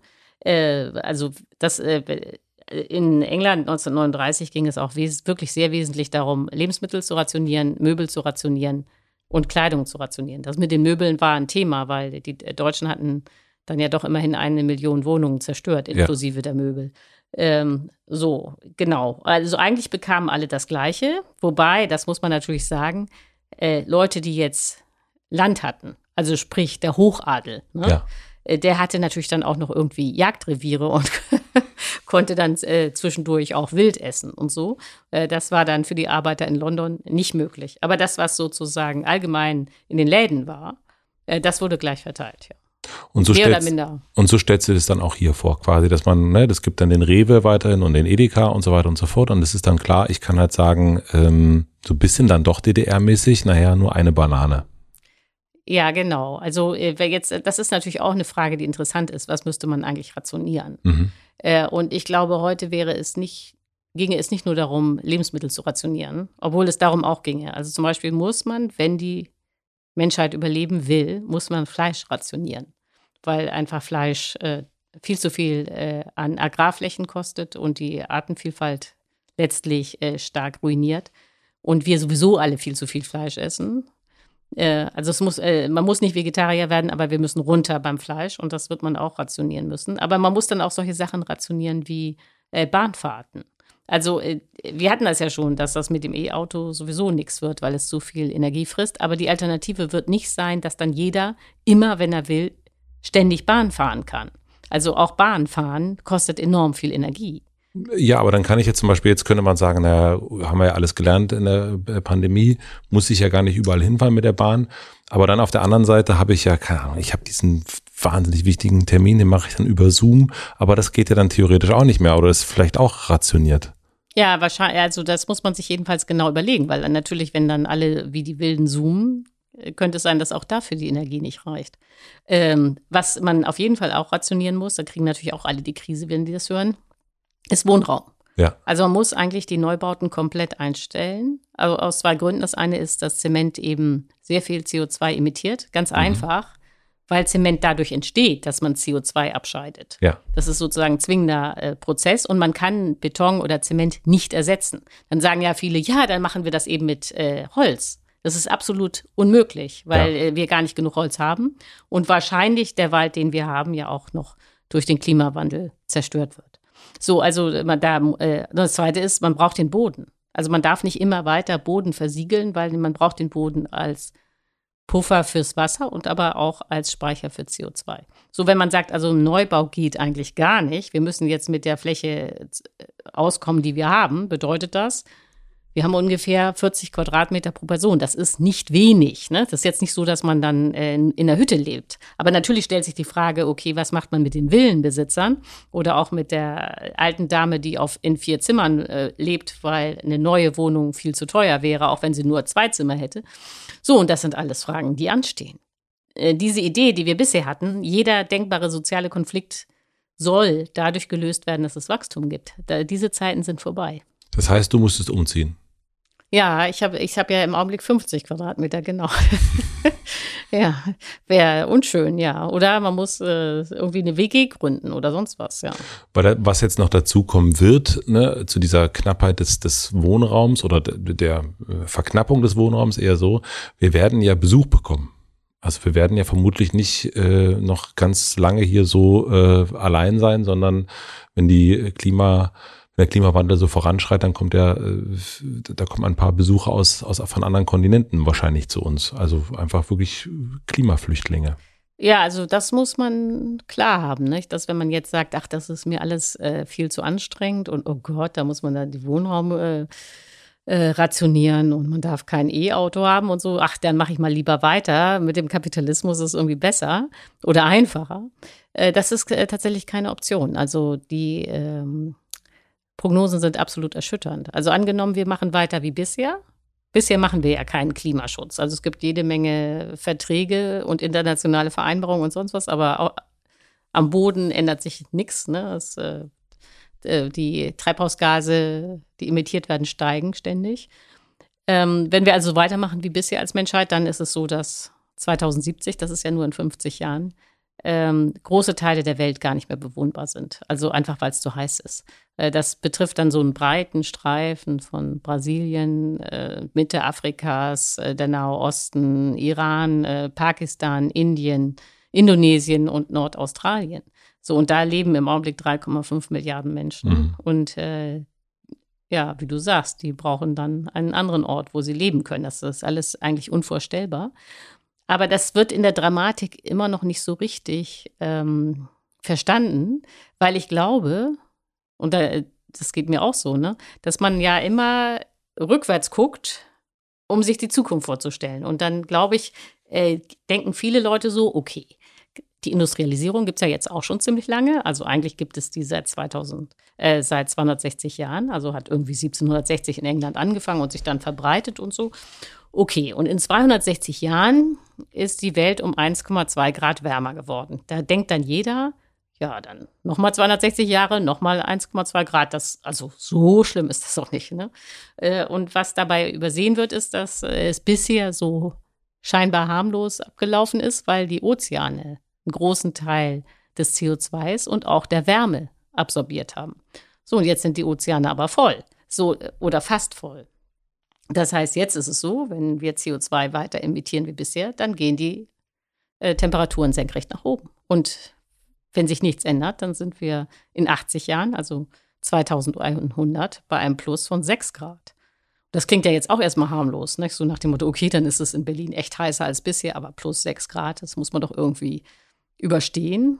Aber faktisch ist das dann ein anderes Klimasystem, was man auch besser versteht, wenn man nochmal rückwärts guckt, weil äh, zur Eiszeit waren ja hier 500 Meter Eis und global war es aber so, dass die Temperaturen nur 5 Grad kälter waren oder 6 Grad kälter als heute. Das heißt, äh, ein Unterschied von 6 Grad ist ein völlig anderes Klimasystem. Völlig.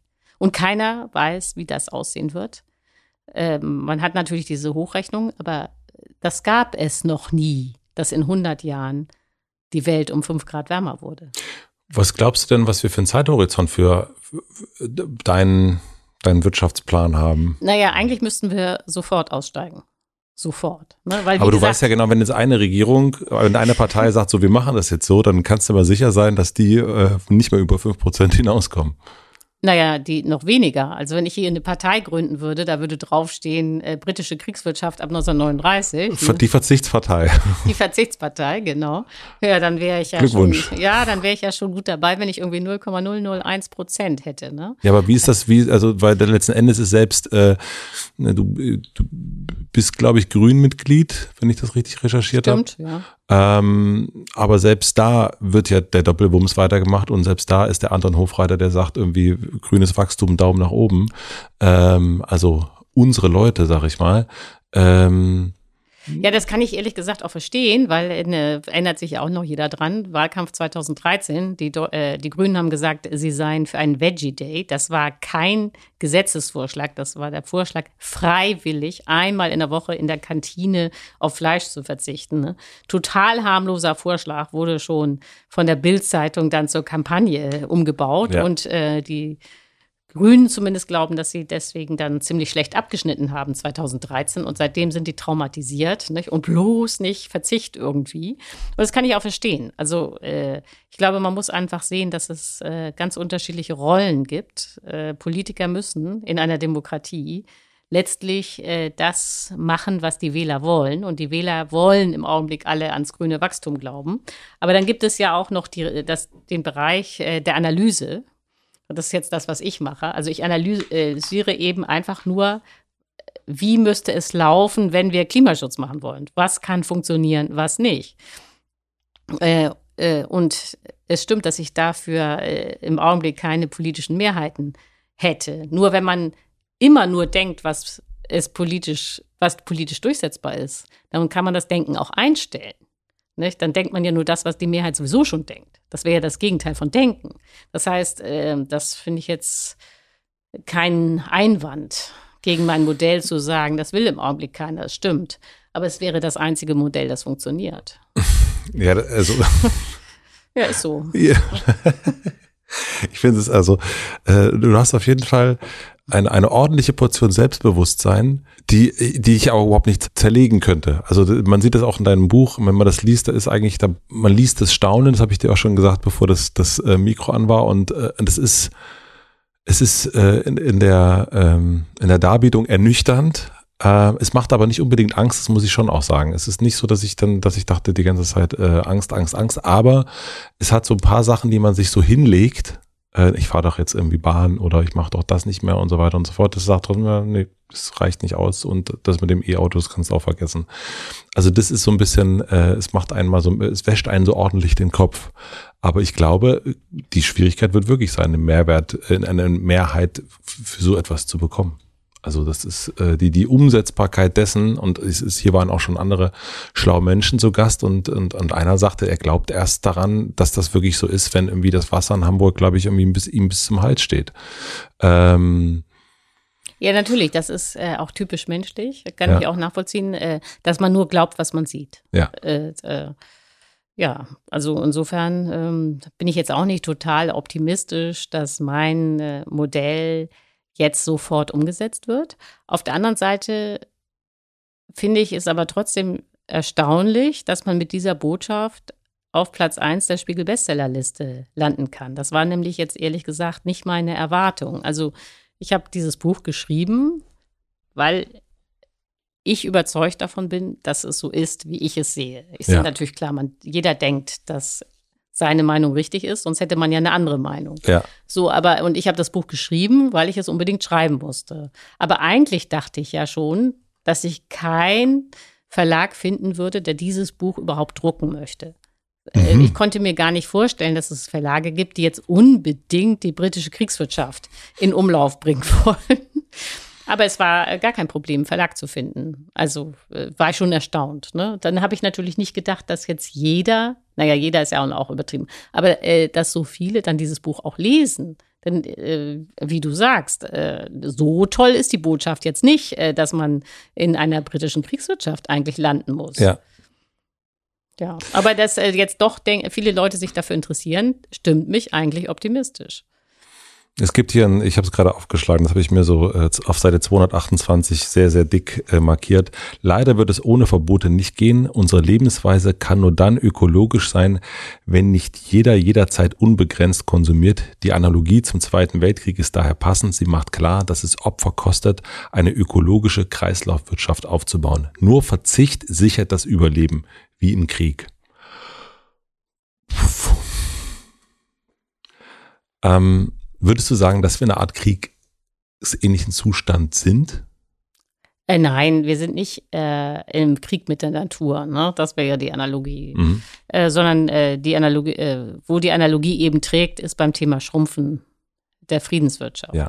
Äh, aber der, es gibt auch relevante Unterschiede. Also nicht nur, dass wir nicht im Krieg sind mit der Natur. zum Beispiel die Briten standen ja dem personifizierten Bösen gegenüber. Das war für sie Hitler. Hitler ja. ja. Äh, das war eine, ein konkreter Mensch, der dann auch noch konkret auf der anderen Seite des Ärmelkanals stand, nachdem er den Blitzkrieg in Frankreich gewonnen hatte. Das war also eine ganz konkrete, unmittelbare Bedrohung. Heute ist der Klimawandel strukturell, das ist auch keine Person, das ist global, das bezieht sich nicht nur auf den Ärmelkanal. Und dann ist das andere natürlich auch ein wesentlicher Unterschied, dass die Briten immer das Gefühl hatten, von Anfang an, dass sie den Zweiten Weltkrieg gewinnen. Äh, deswegen waren sie ja auch so erstaunt, dass Hitler so doof war, den Weltkrieg anzufangen, weil strategisch klar war, dass das Deutsche Reich einen Weltkrieg nicht gewinnen kann. So, also war aber aus der Sicht der Briten die Lage so, okay, jetzt haben wir hier diesen Volltrottel, der einen Krieg anfängt. Jetzt müssen wir äh, irgendwie drei, äh, ein paar Jahre den berühmten äh, Gürtel enger schnallen. Dann haben wir Hitler besiegt. Und dann geht es weiter wie vorher. Nicht? Wieder Wachstum, Kapitalismus, Wohlstand und so weiter. Und das ist natürlich unsere Perspektive gar nicht. Wir müssen für immer schrumpfen. Das ist jetzt keine Übergangssituation. Äh, ja, sondern wir müssen uns verkleinern.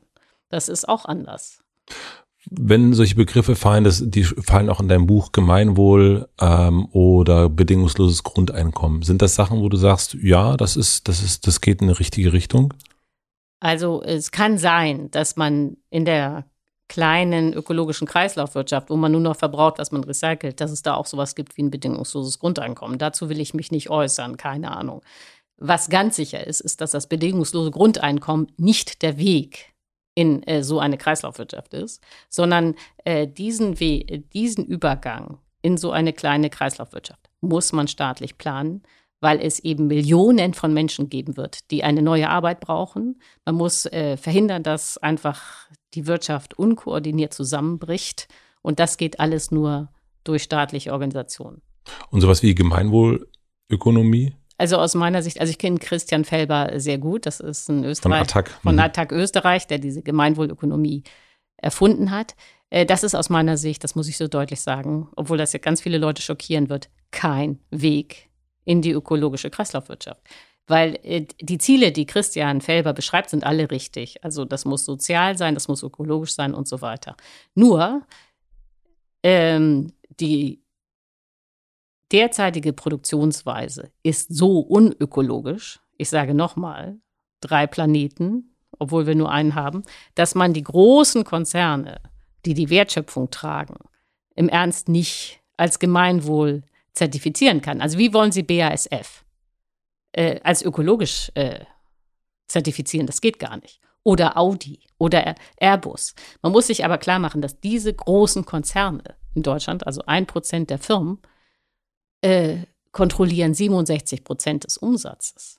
Und fast alle von denen sind aber das Gegenteil von ökologisch. Mhm. So, und äh, dann zertifiziert man, wenn man jetzt das so macht wie Christian Felber, dass man die Firmen, die schon ökologisch sind, zertifiziert, dann ist man eigentlich immer nur in diesen Nischen unterwegs. Also auch die Taz zum Beispiel ist gemeinwohlzertifiziert. Aber da kommt man nicht weiter. Diese vielen kleinen Nischen ergeben eben nicht das große Ganze. Das ist einfach nur ein Tropfen auf dem heißen Stein? Ja, genau. Und sollte man, sollte man es trotzdem probieren? Also äh, ich glaube, man muss immer unterscheiden zwischen Politik und Wirtschaft. Also wenn man die Wirtschaft umbauen will, geht das, glaube ich, nur so, wie ich es beschreibe, mit einer britischen Kriegswirtschaft und so weiter, staatlicher Planung und so weiter. Aber daneben gibt es ja diese politische Welt, wo man versucht, Mehrheiten zu gewinnen, wo es darum geht, Bewusstsein zu schaffen. Äh, und da ist natürlich sowas wie die äh, Arbeit von Christian mit seiner Gemeinwohlökonomie zentral wichtig, ne? dass die Leute sich anfangen, äh, äh, dass äh, Firmeninhaber anfangen, sich zu überlegen, okay, wie ökologisch ist denn jetzt eigentlich mein Betrieb? Äh, gibt es da Sachen, die ich verbessern kann? Woran liegt das eigentlich, dass ich nicht ökologisch bin und so? Also ich will jetzt den Ansatz von äh, Christian Felber überhaupt nicht äh, kritisieren. Ich will nur sagen, rein ökonomisch ist, wird es so nicht gehen.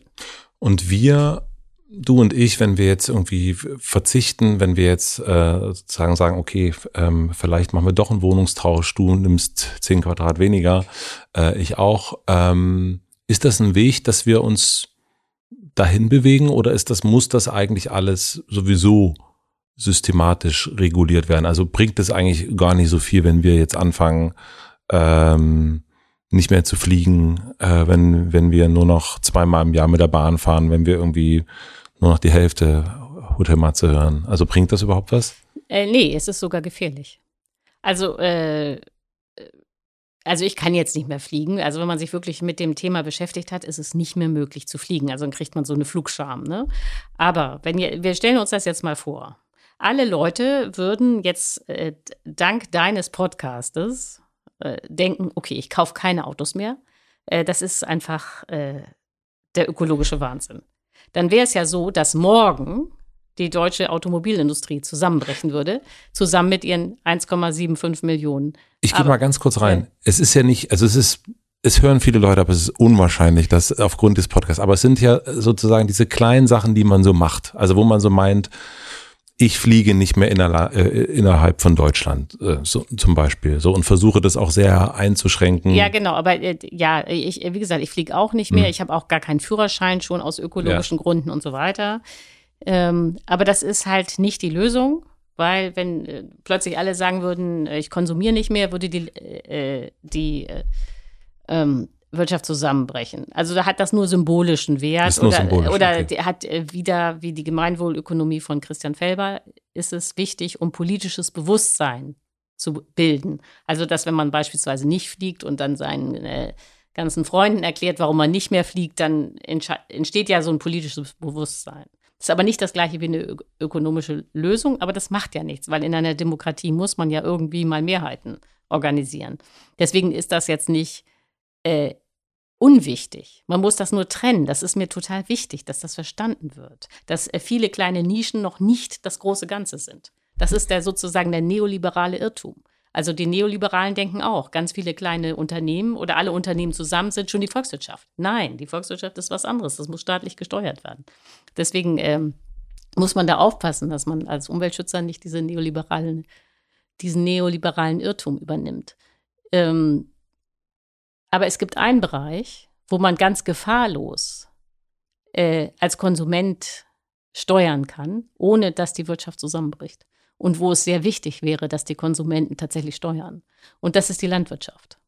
Die Landwirtschaft ist ideal, um anzufangen, klimaneutral zu leben. Denn es ist so, dass im Augenblick gibt es in der Landwirtschaft in Deutschland nur noch 287.000 Vollerwerbsstellen, also ganz wenig Menschen sind da noch tätig.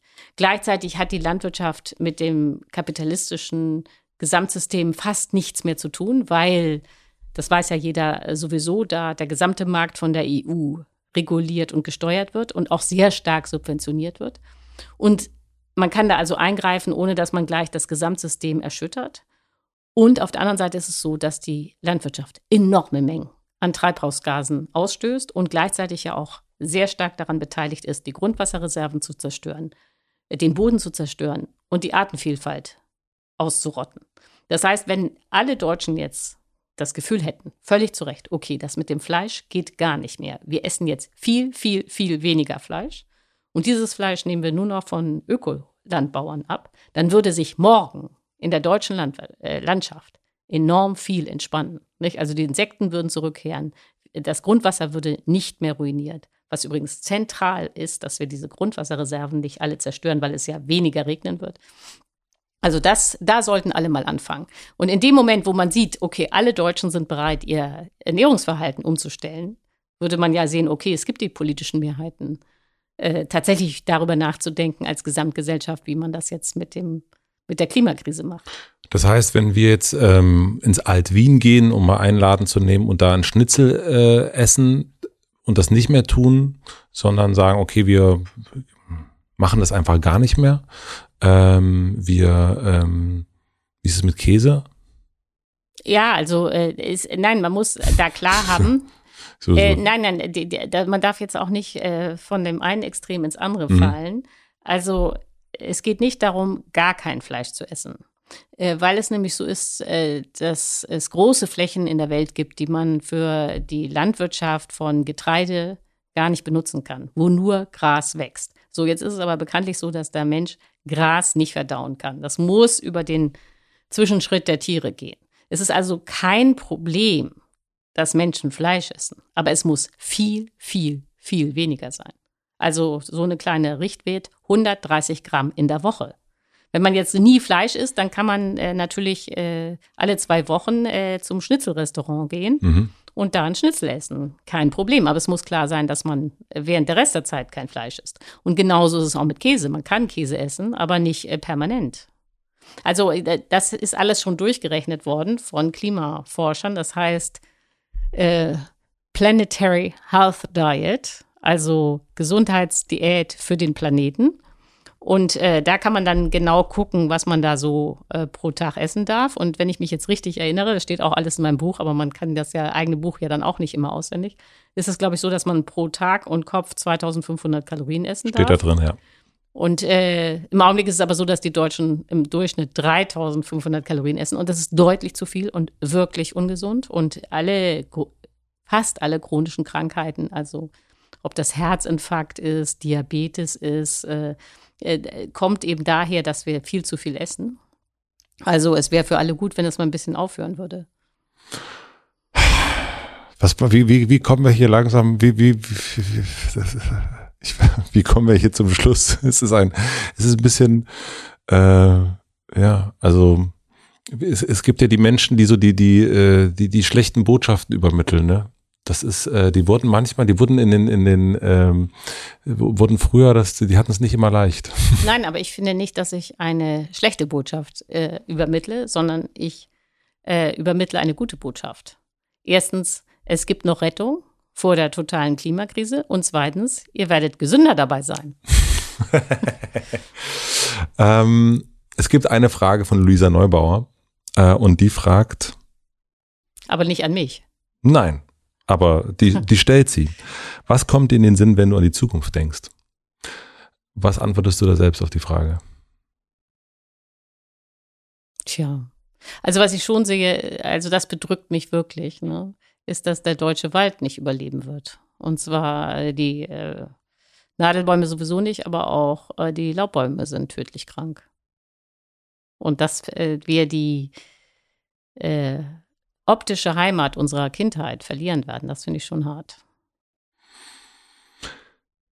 Du sagst, dass die nächste Epoche Überlebenswirtschaft heißen wird. Wann fängt die an?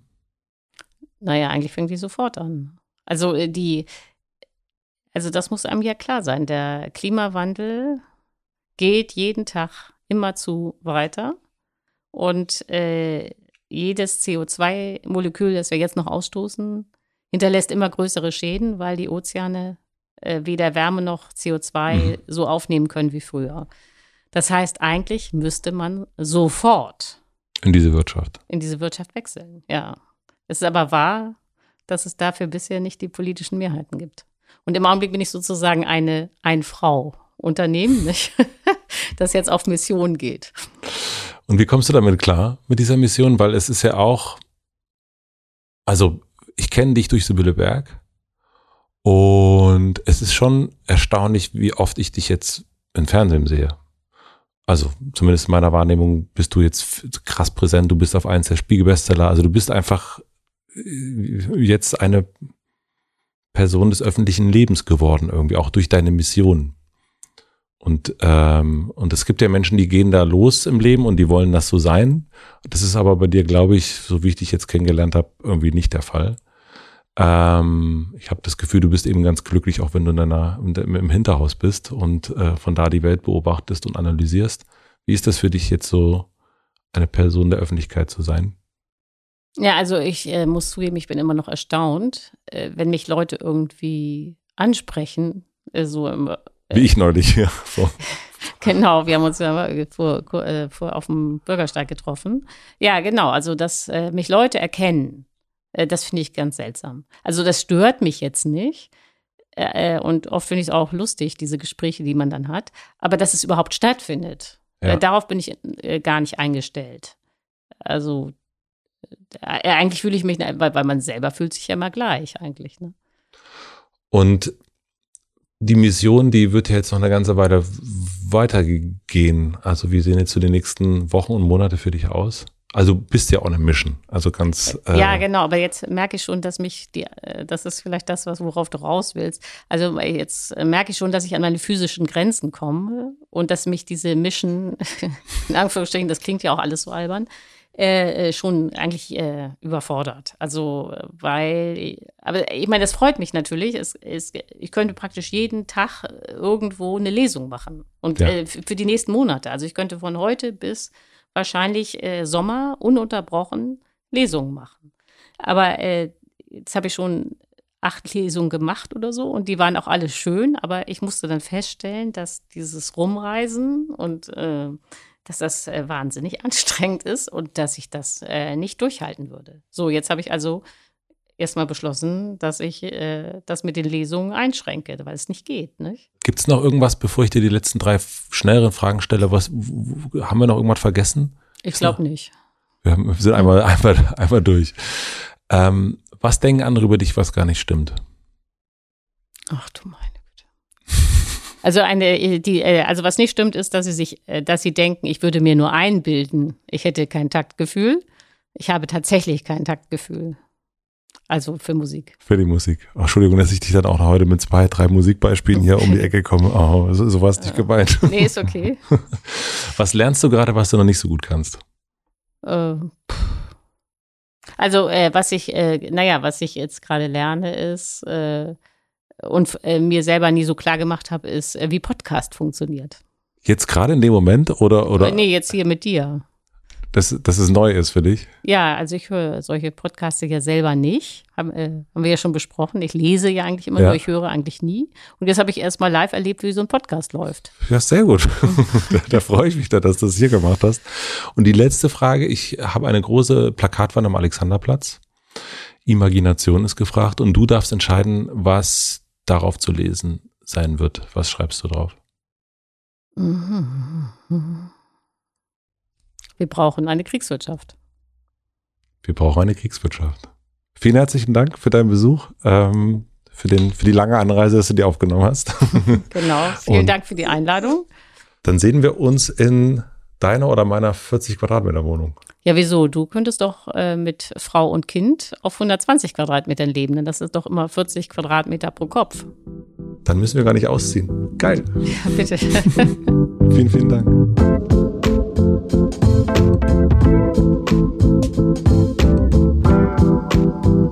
Das war Ulrike Herrmann. Vielen, vielen herzlichen Dank fürs Zuhören. Sicher keine ganz so leichte Folge. Ich war auf jeden Fall, nachdem ich die Folge aufgenommen habe mit ihr, ja, irgendwie so ein bisschen ernüchtert, so ein bisschen aufgeweckt. Und das ist bestimmt nicht ganz einfach. Also ich war ja ein paar Mal sprachlos, ich glaube, das habt ihr gehört. Aber ich stelle mir auch das gar nicht so einfach vor für sie, die Übermittlerin solcher Botschaften zu sein. Sich das mal genauer anzugucken und dann zu sagen, na ja, so weitergehen wie bisher wird's jetzt einfach nicht. Das ist ganz, ganz klar. Und wir müssen da alle ein bisschen aufwachen. So sieht's nämlich aus. Und ja, so sieht's nämlich aus. Ich habe auf jeden Fall sehr, sehr viel mitgenommen. Ich habe mitgenommen, was ich machen kann, was ich nicht machen kann. Und manchmal hilft es ja auch, mal so die Fakten auf den Tisch zu bekommen, damit man auch weiß, was auf einen so zukommt. Und das Gefühl hatte ich hier auf jeden Fall nach dieser Folge. Mich würde auf jeden Fall interessieren, was euch durch den Kopf gegangen ist, als ihr die Folge gehört habt und was das mit euch so macht. Auch gern wollt ihr mehr solcher Gäste haben. Letzte Woche war hier Friedrich Küppersbusch.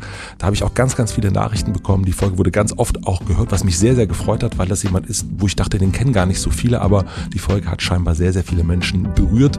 Und ich glaube, wenn man diese Folge jetzt gut und interessant fand, dann sollte man sich die Folge von Friedrich Küppersbusch aus der letzten Woche auch nochmal anhören. Ich freue mich wie immer, wenn ihr das auch teilt, dass ihr das gehört habt. So kriegen es noch mehr Leute mit. Und ich kann nur empfehlen, das Buch von Ulrike Herrmann das Ende des Kapitalismus sich durchzulesen. Ich habe sie auch schon mal interviewt zusammen mit Sibylle Berg in der WG Wesensfremd. Den Podcast, den verlinke ich euch auch noch in den Shownotes. So, was gibt's noch zu sagen? Was Erhellendes vielleicht? Ja, mein neues Buch ist jetzt draußen, Die Akademie meines Lebens. Ich glaube, wenn ich nochmal äh, einen, einen dritten Teil quasi schreibe, dann dürfte Ulrike Herrmann und Friedrich Küppersbusch da auch drin sein. Das waren für mich zwei Folgen, die mir auf jeden Fall neue Perspektiven eröffnet haben. Aber jetzt gibt's ja erstmal die Akademie meines Lebens mit Erkenntnissen aus den Folgen 100 bis 200. Gespräche, die mich irgendwie sehr berührt haben, die meinen Blick auf die Welt und auf die jeweilige Person verändert haben. Und ich hoffe, euch geht's genauso, wenn ihr dieses Buch lest. Das haben auch schon einige getan. Vielen herzlichen Dank dafür, dass ihr mir das auch geschickt habt. Lest es, teilt es. Ich freue mich über alles, was damit passiert. Und wir hören uns hier nächste Woche Mittwoch. Ich wünsche euch bis dahin einen guten Abend, eine gute Nacht, einen schönen Tag und alles Gute für alles, was ihr so macht. Bis dahin, euer Matze.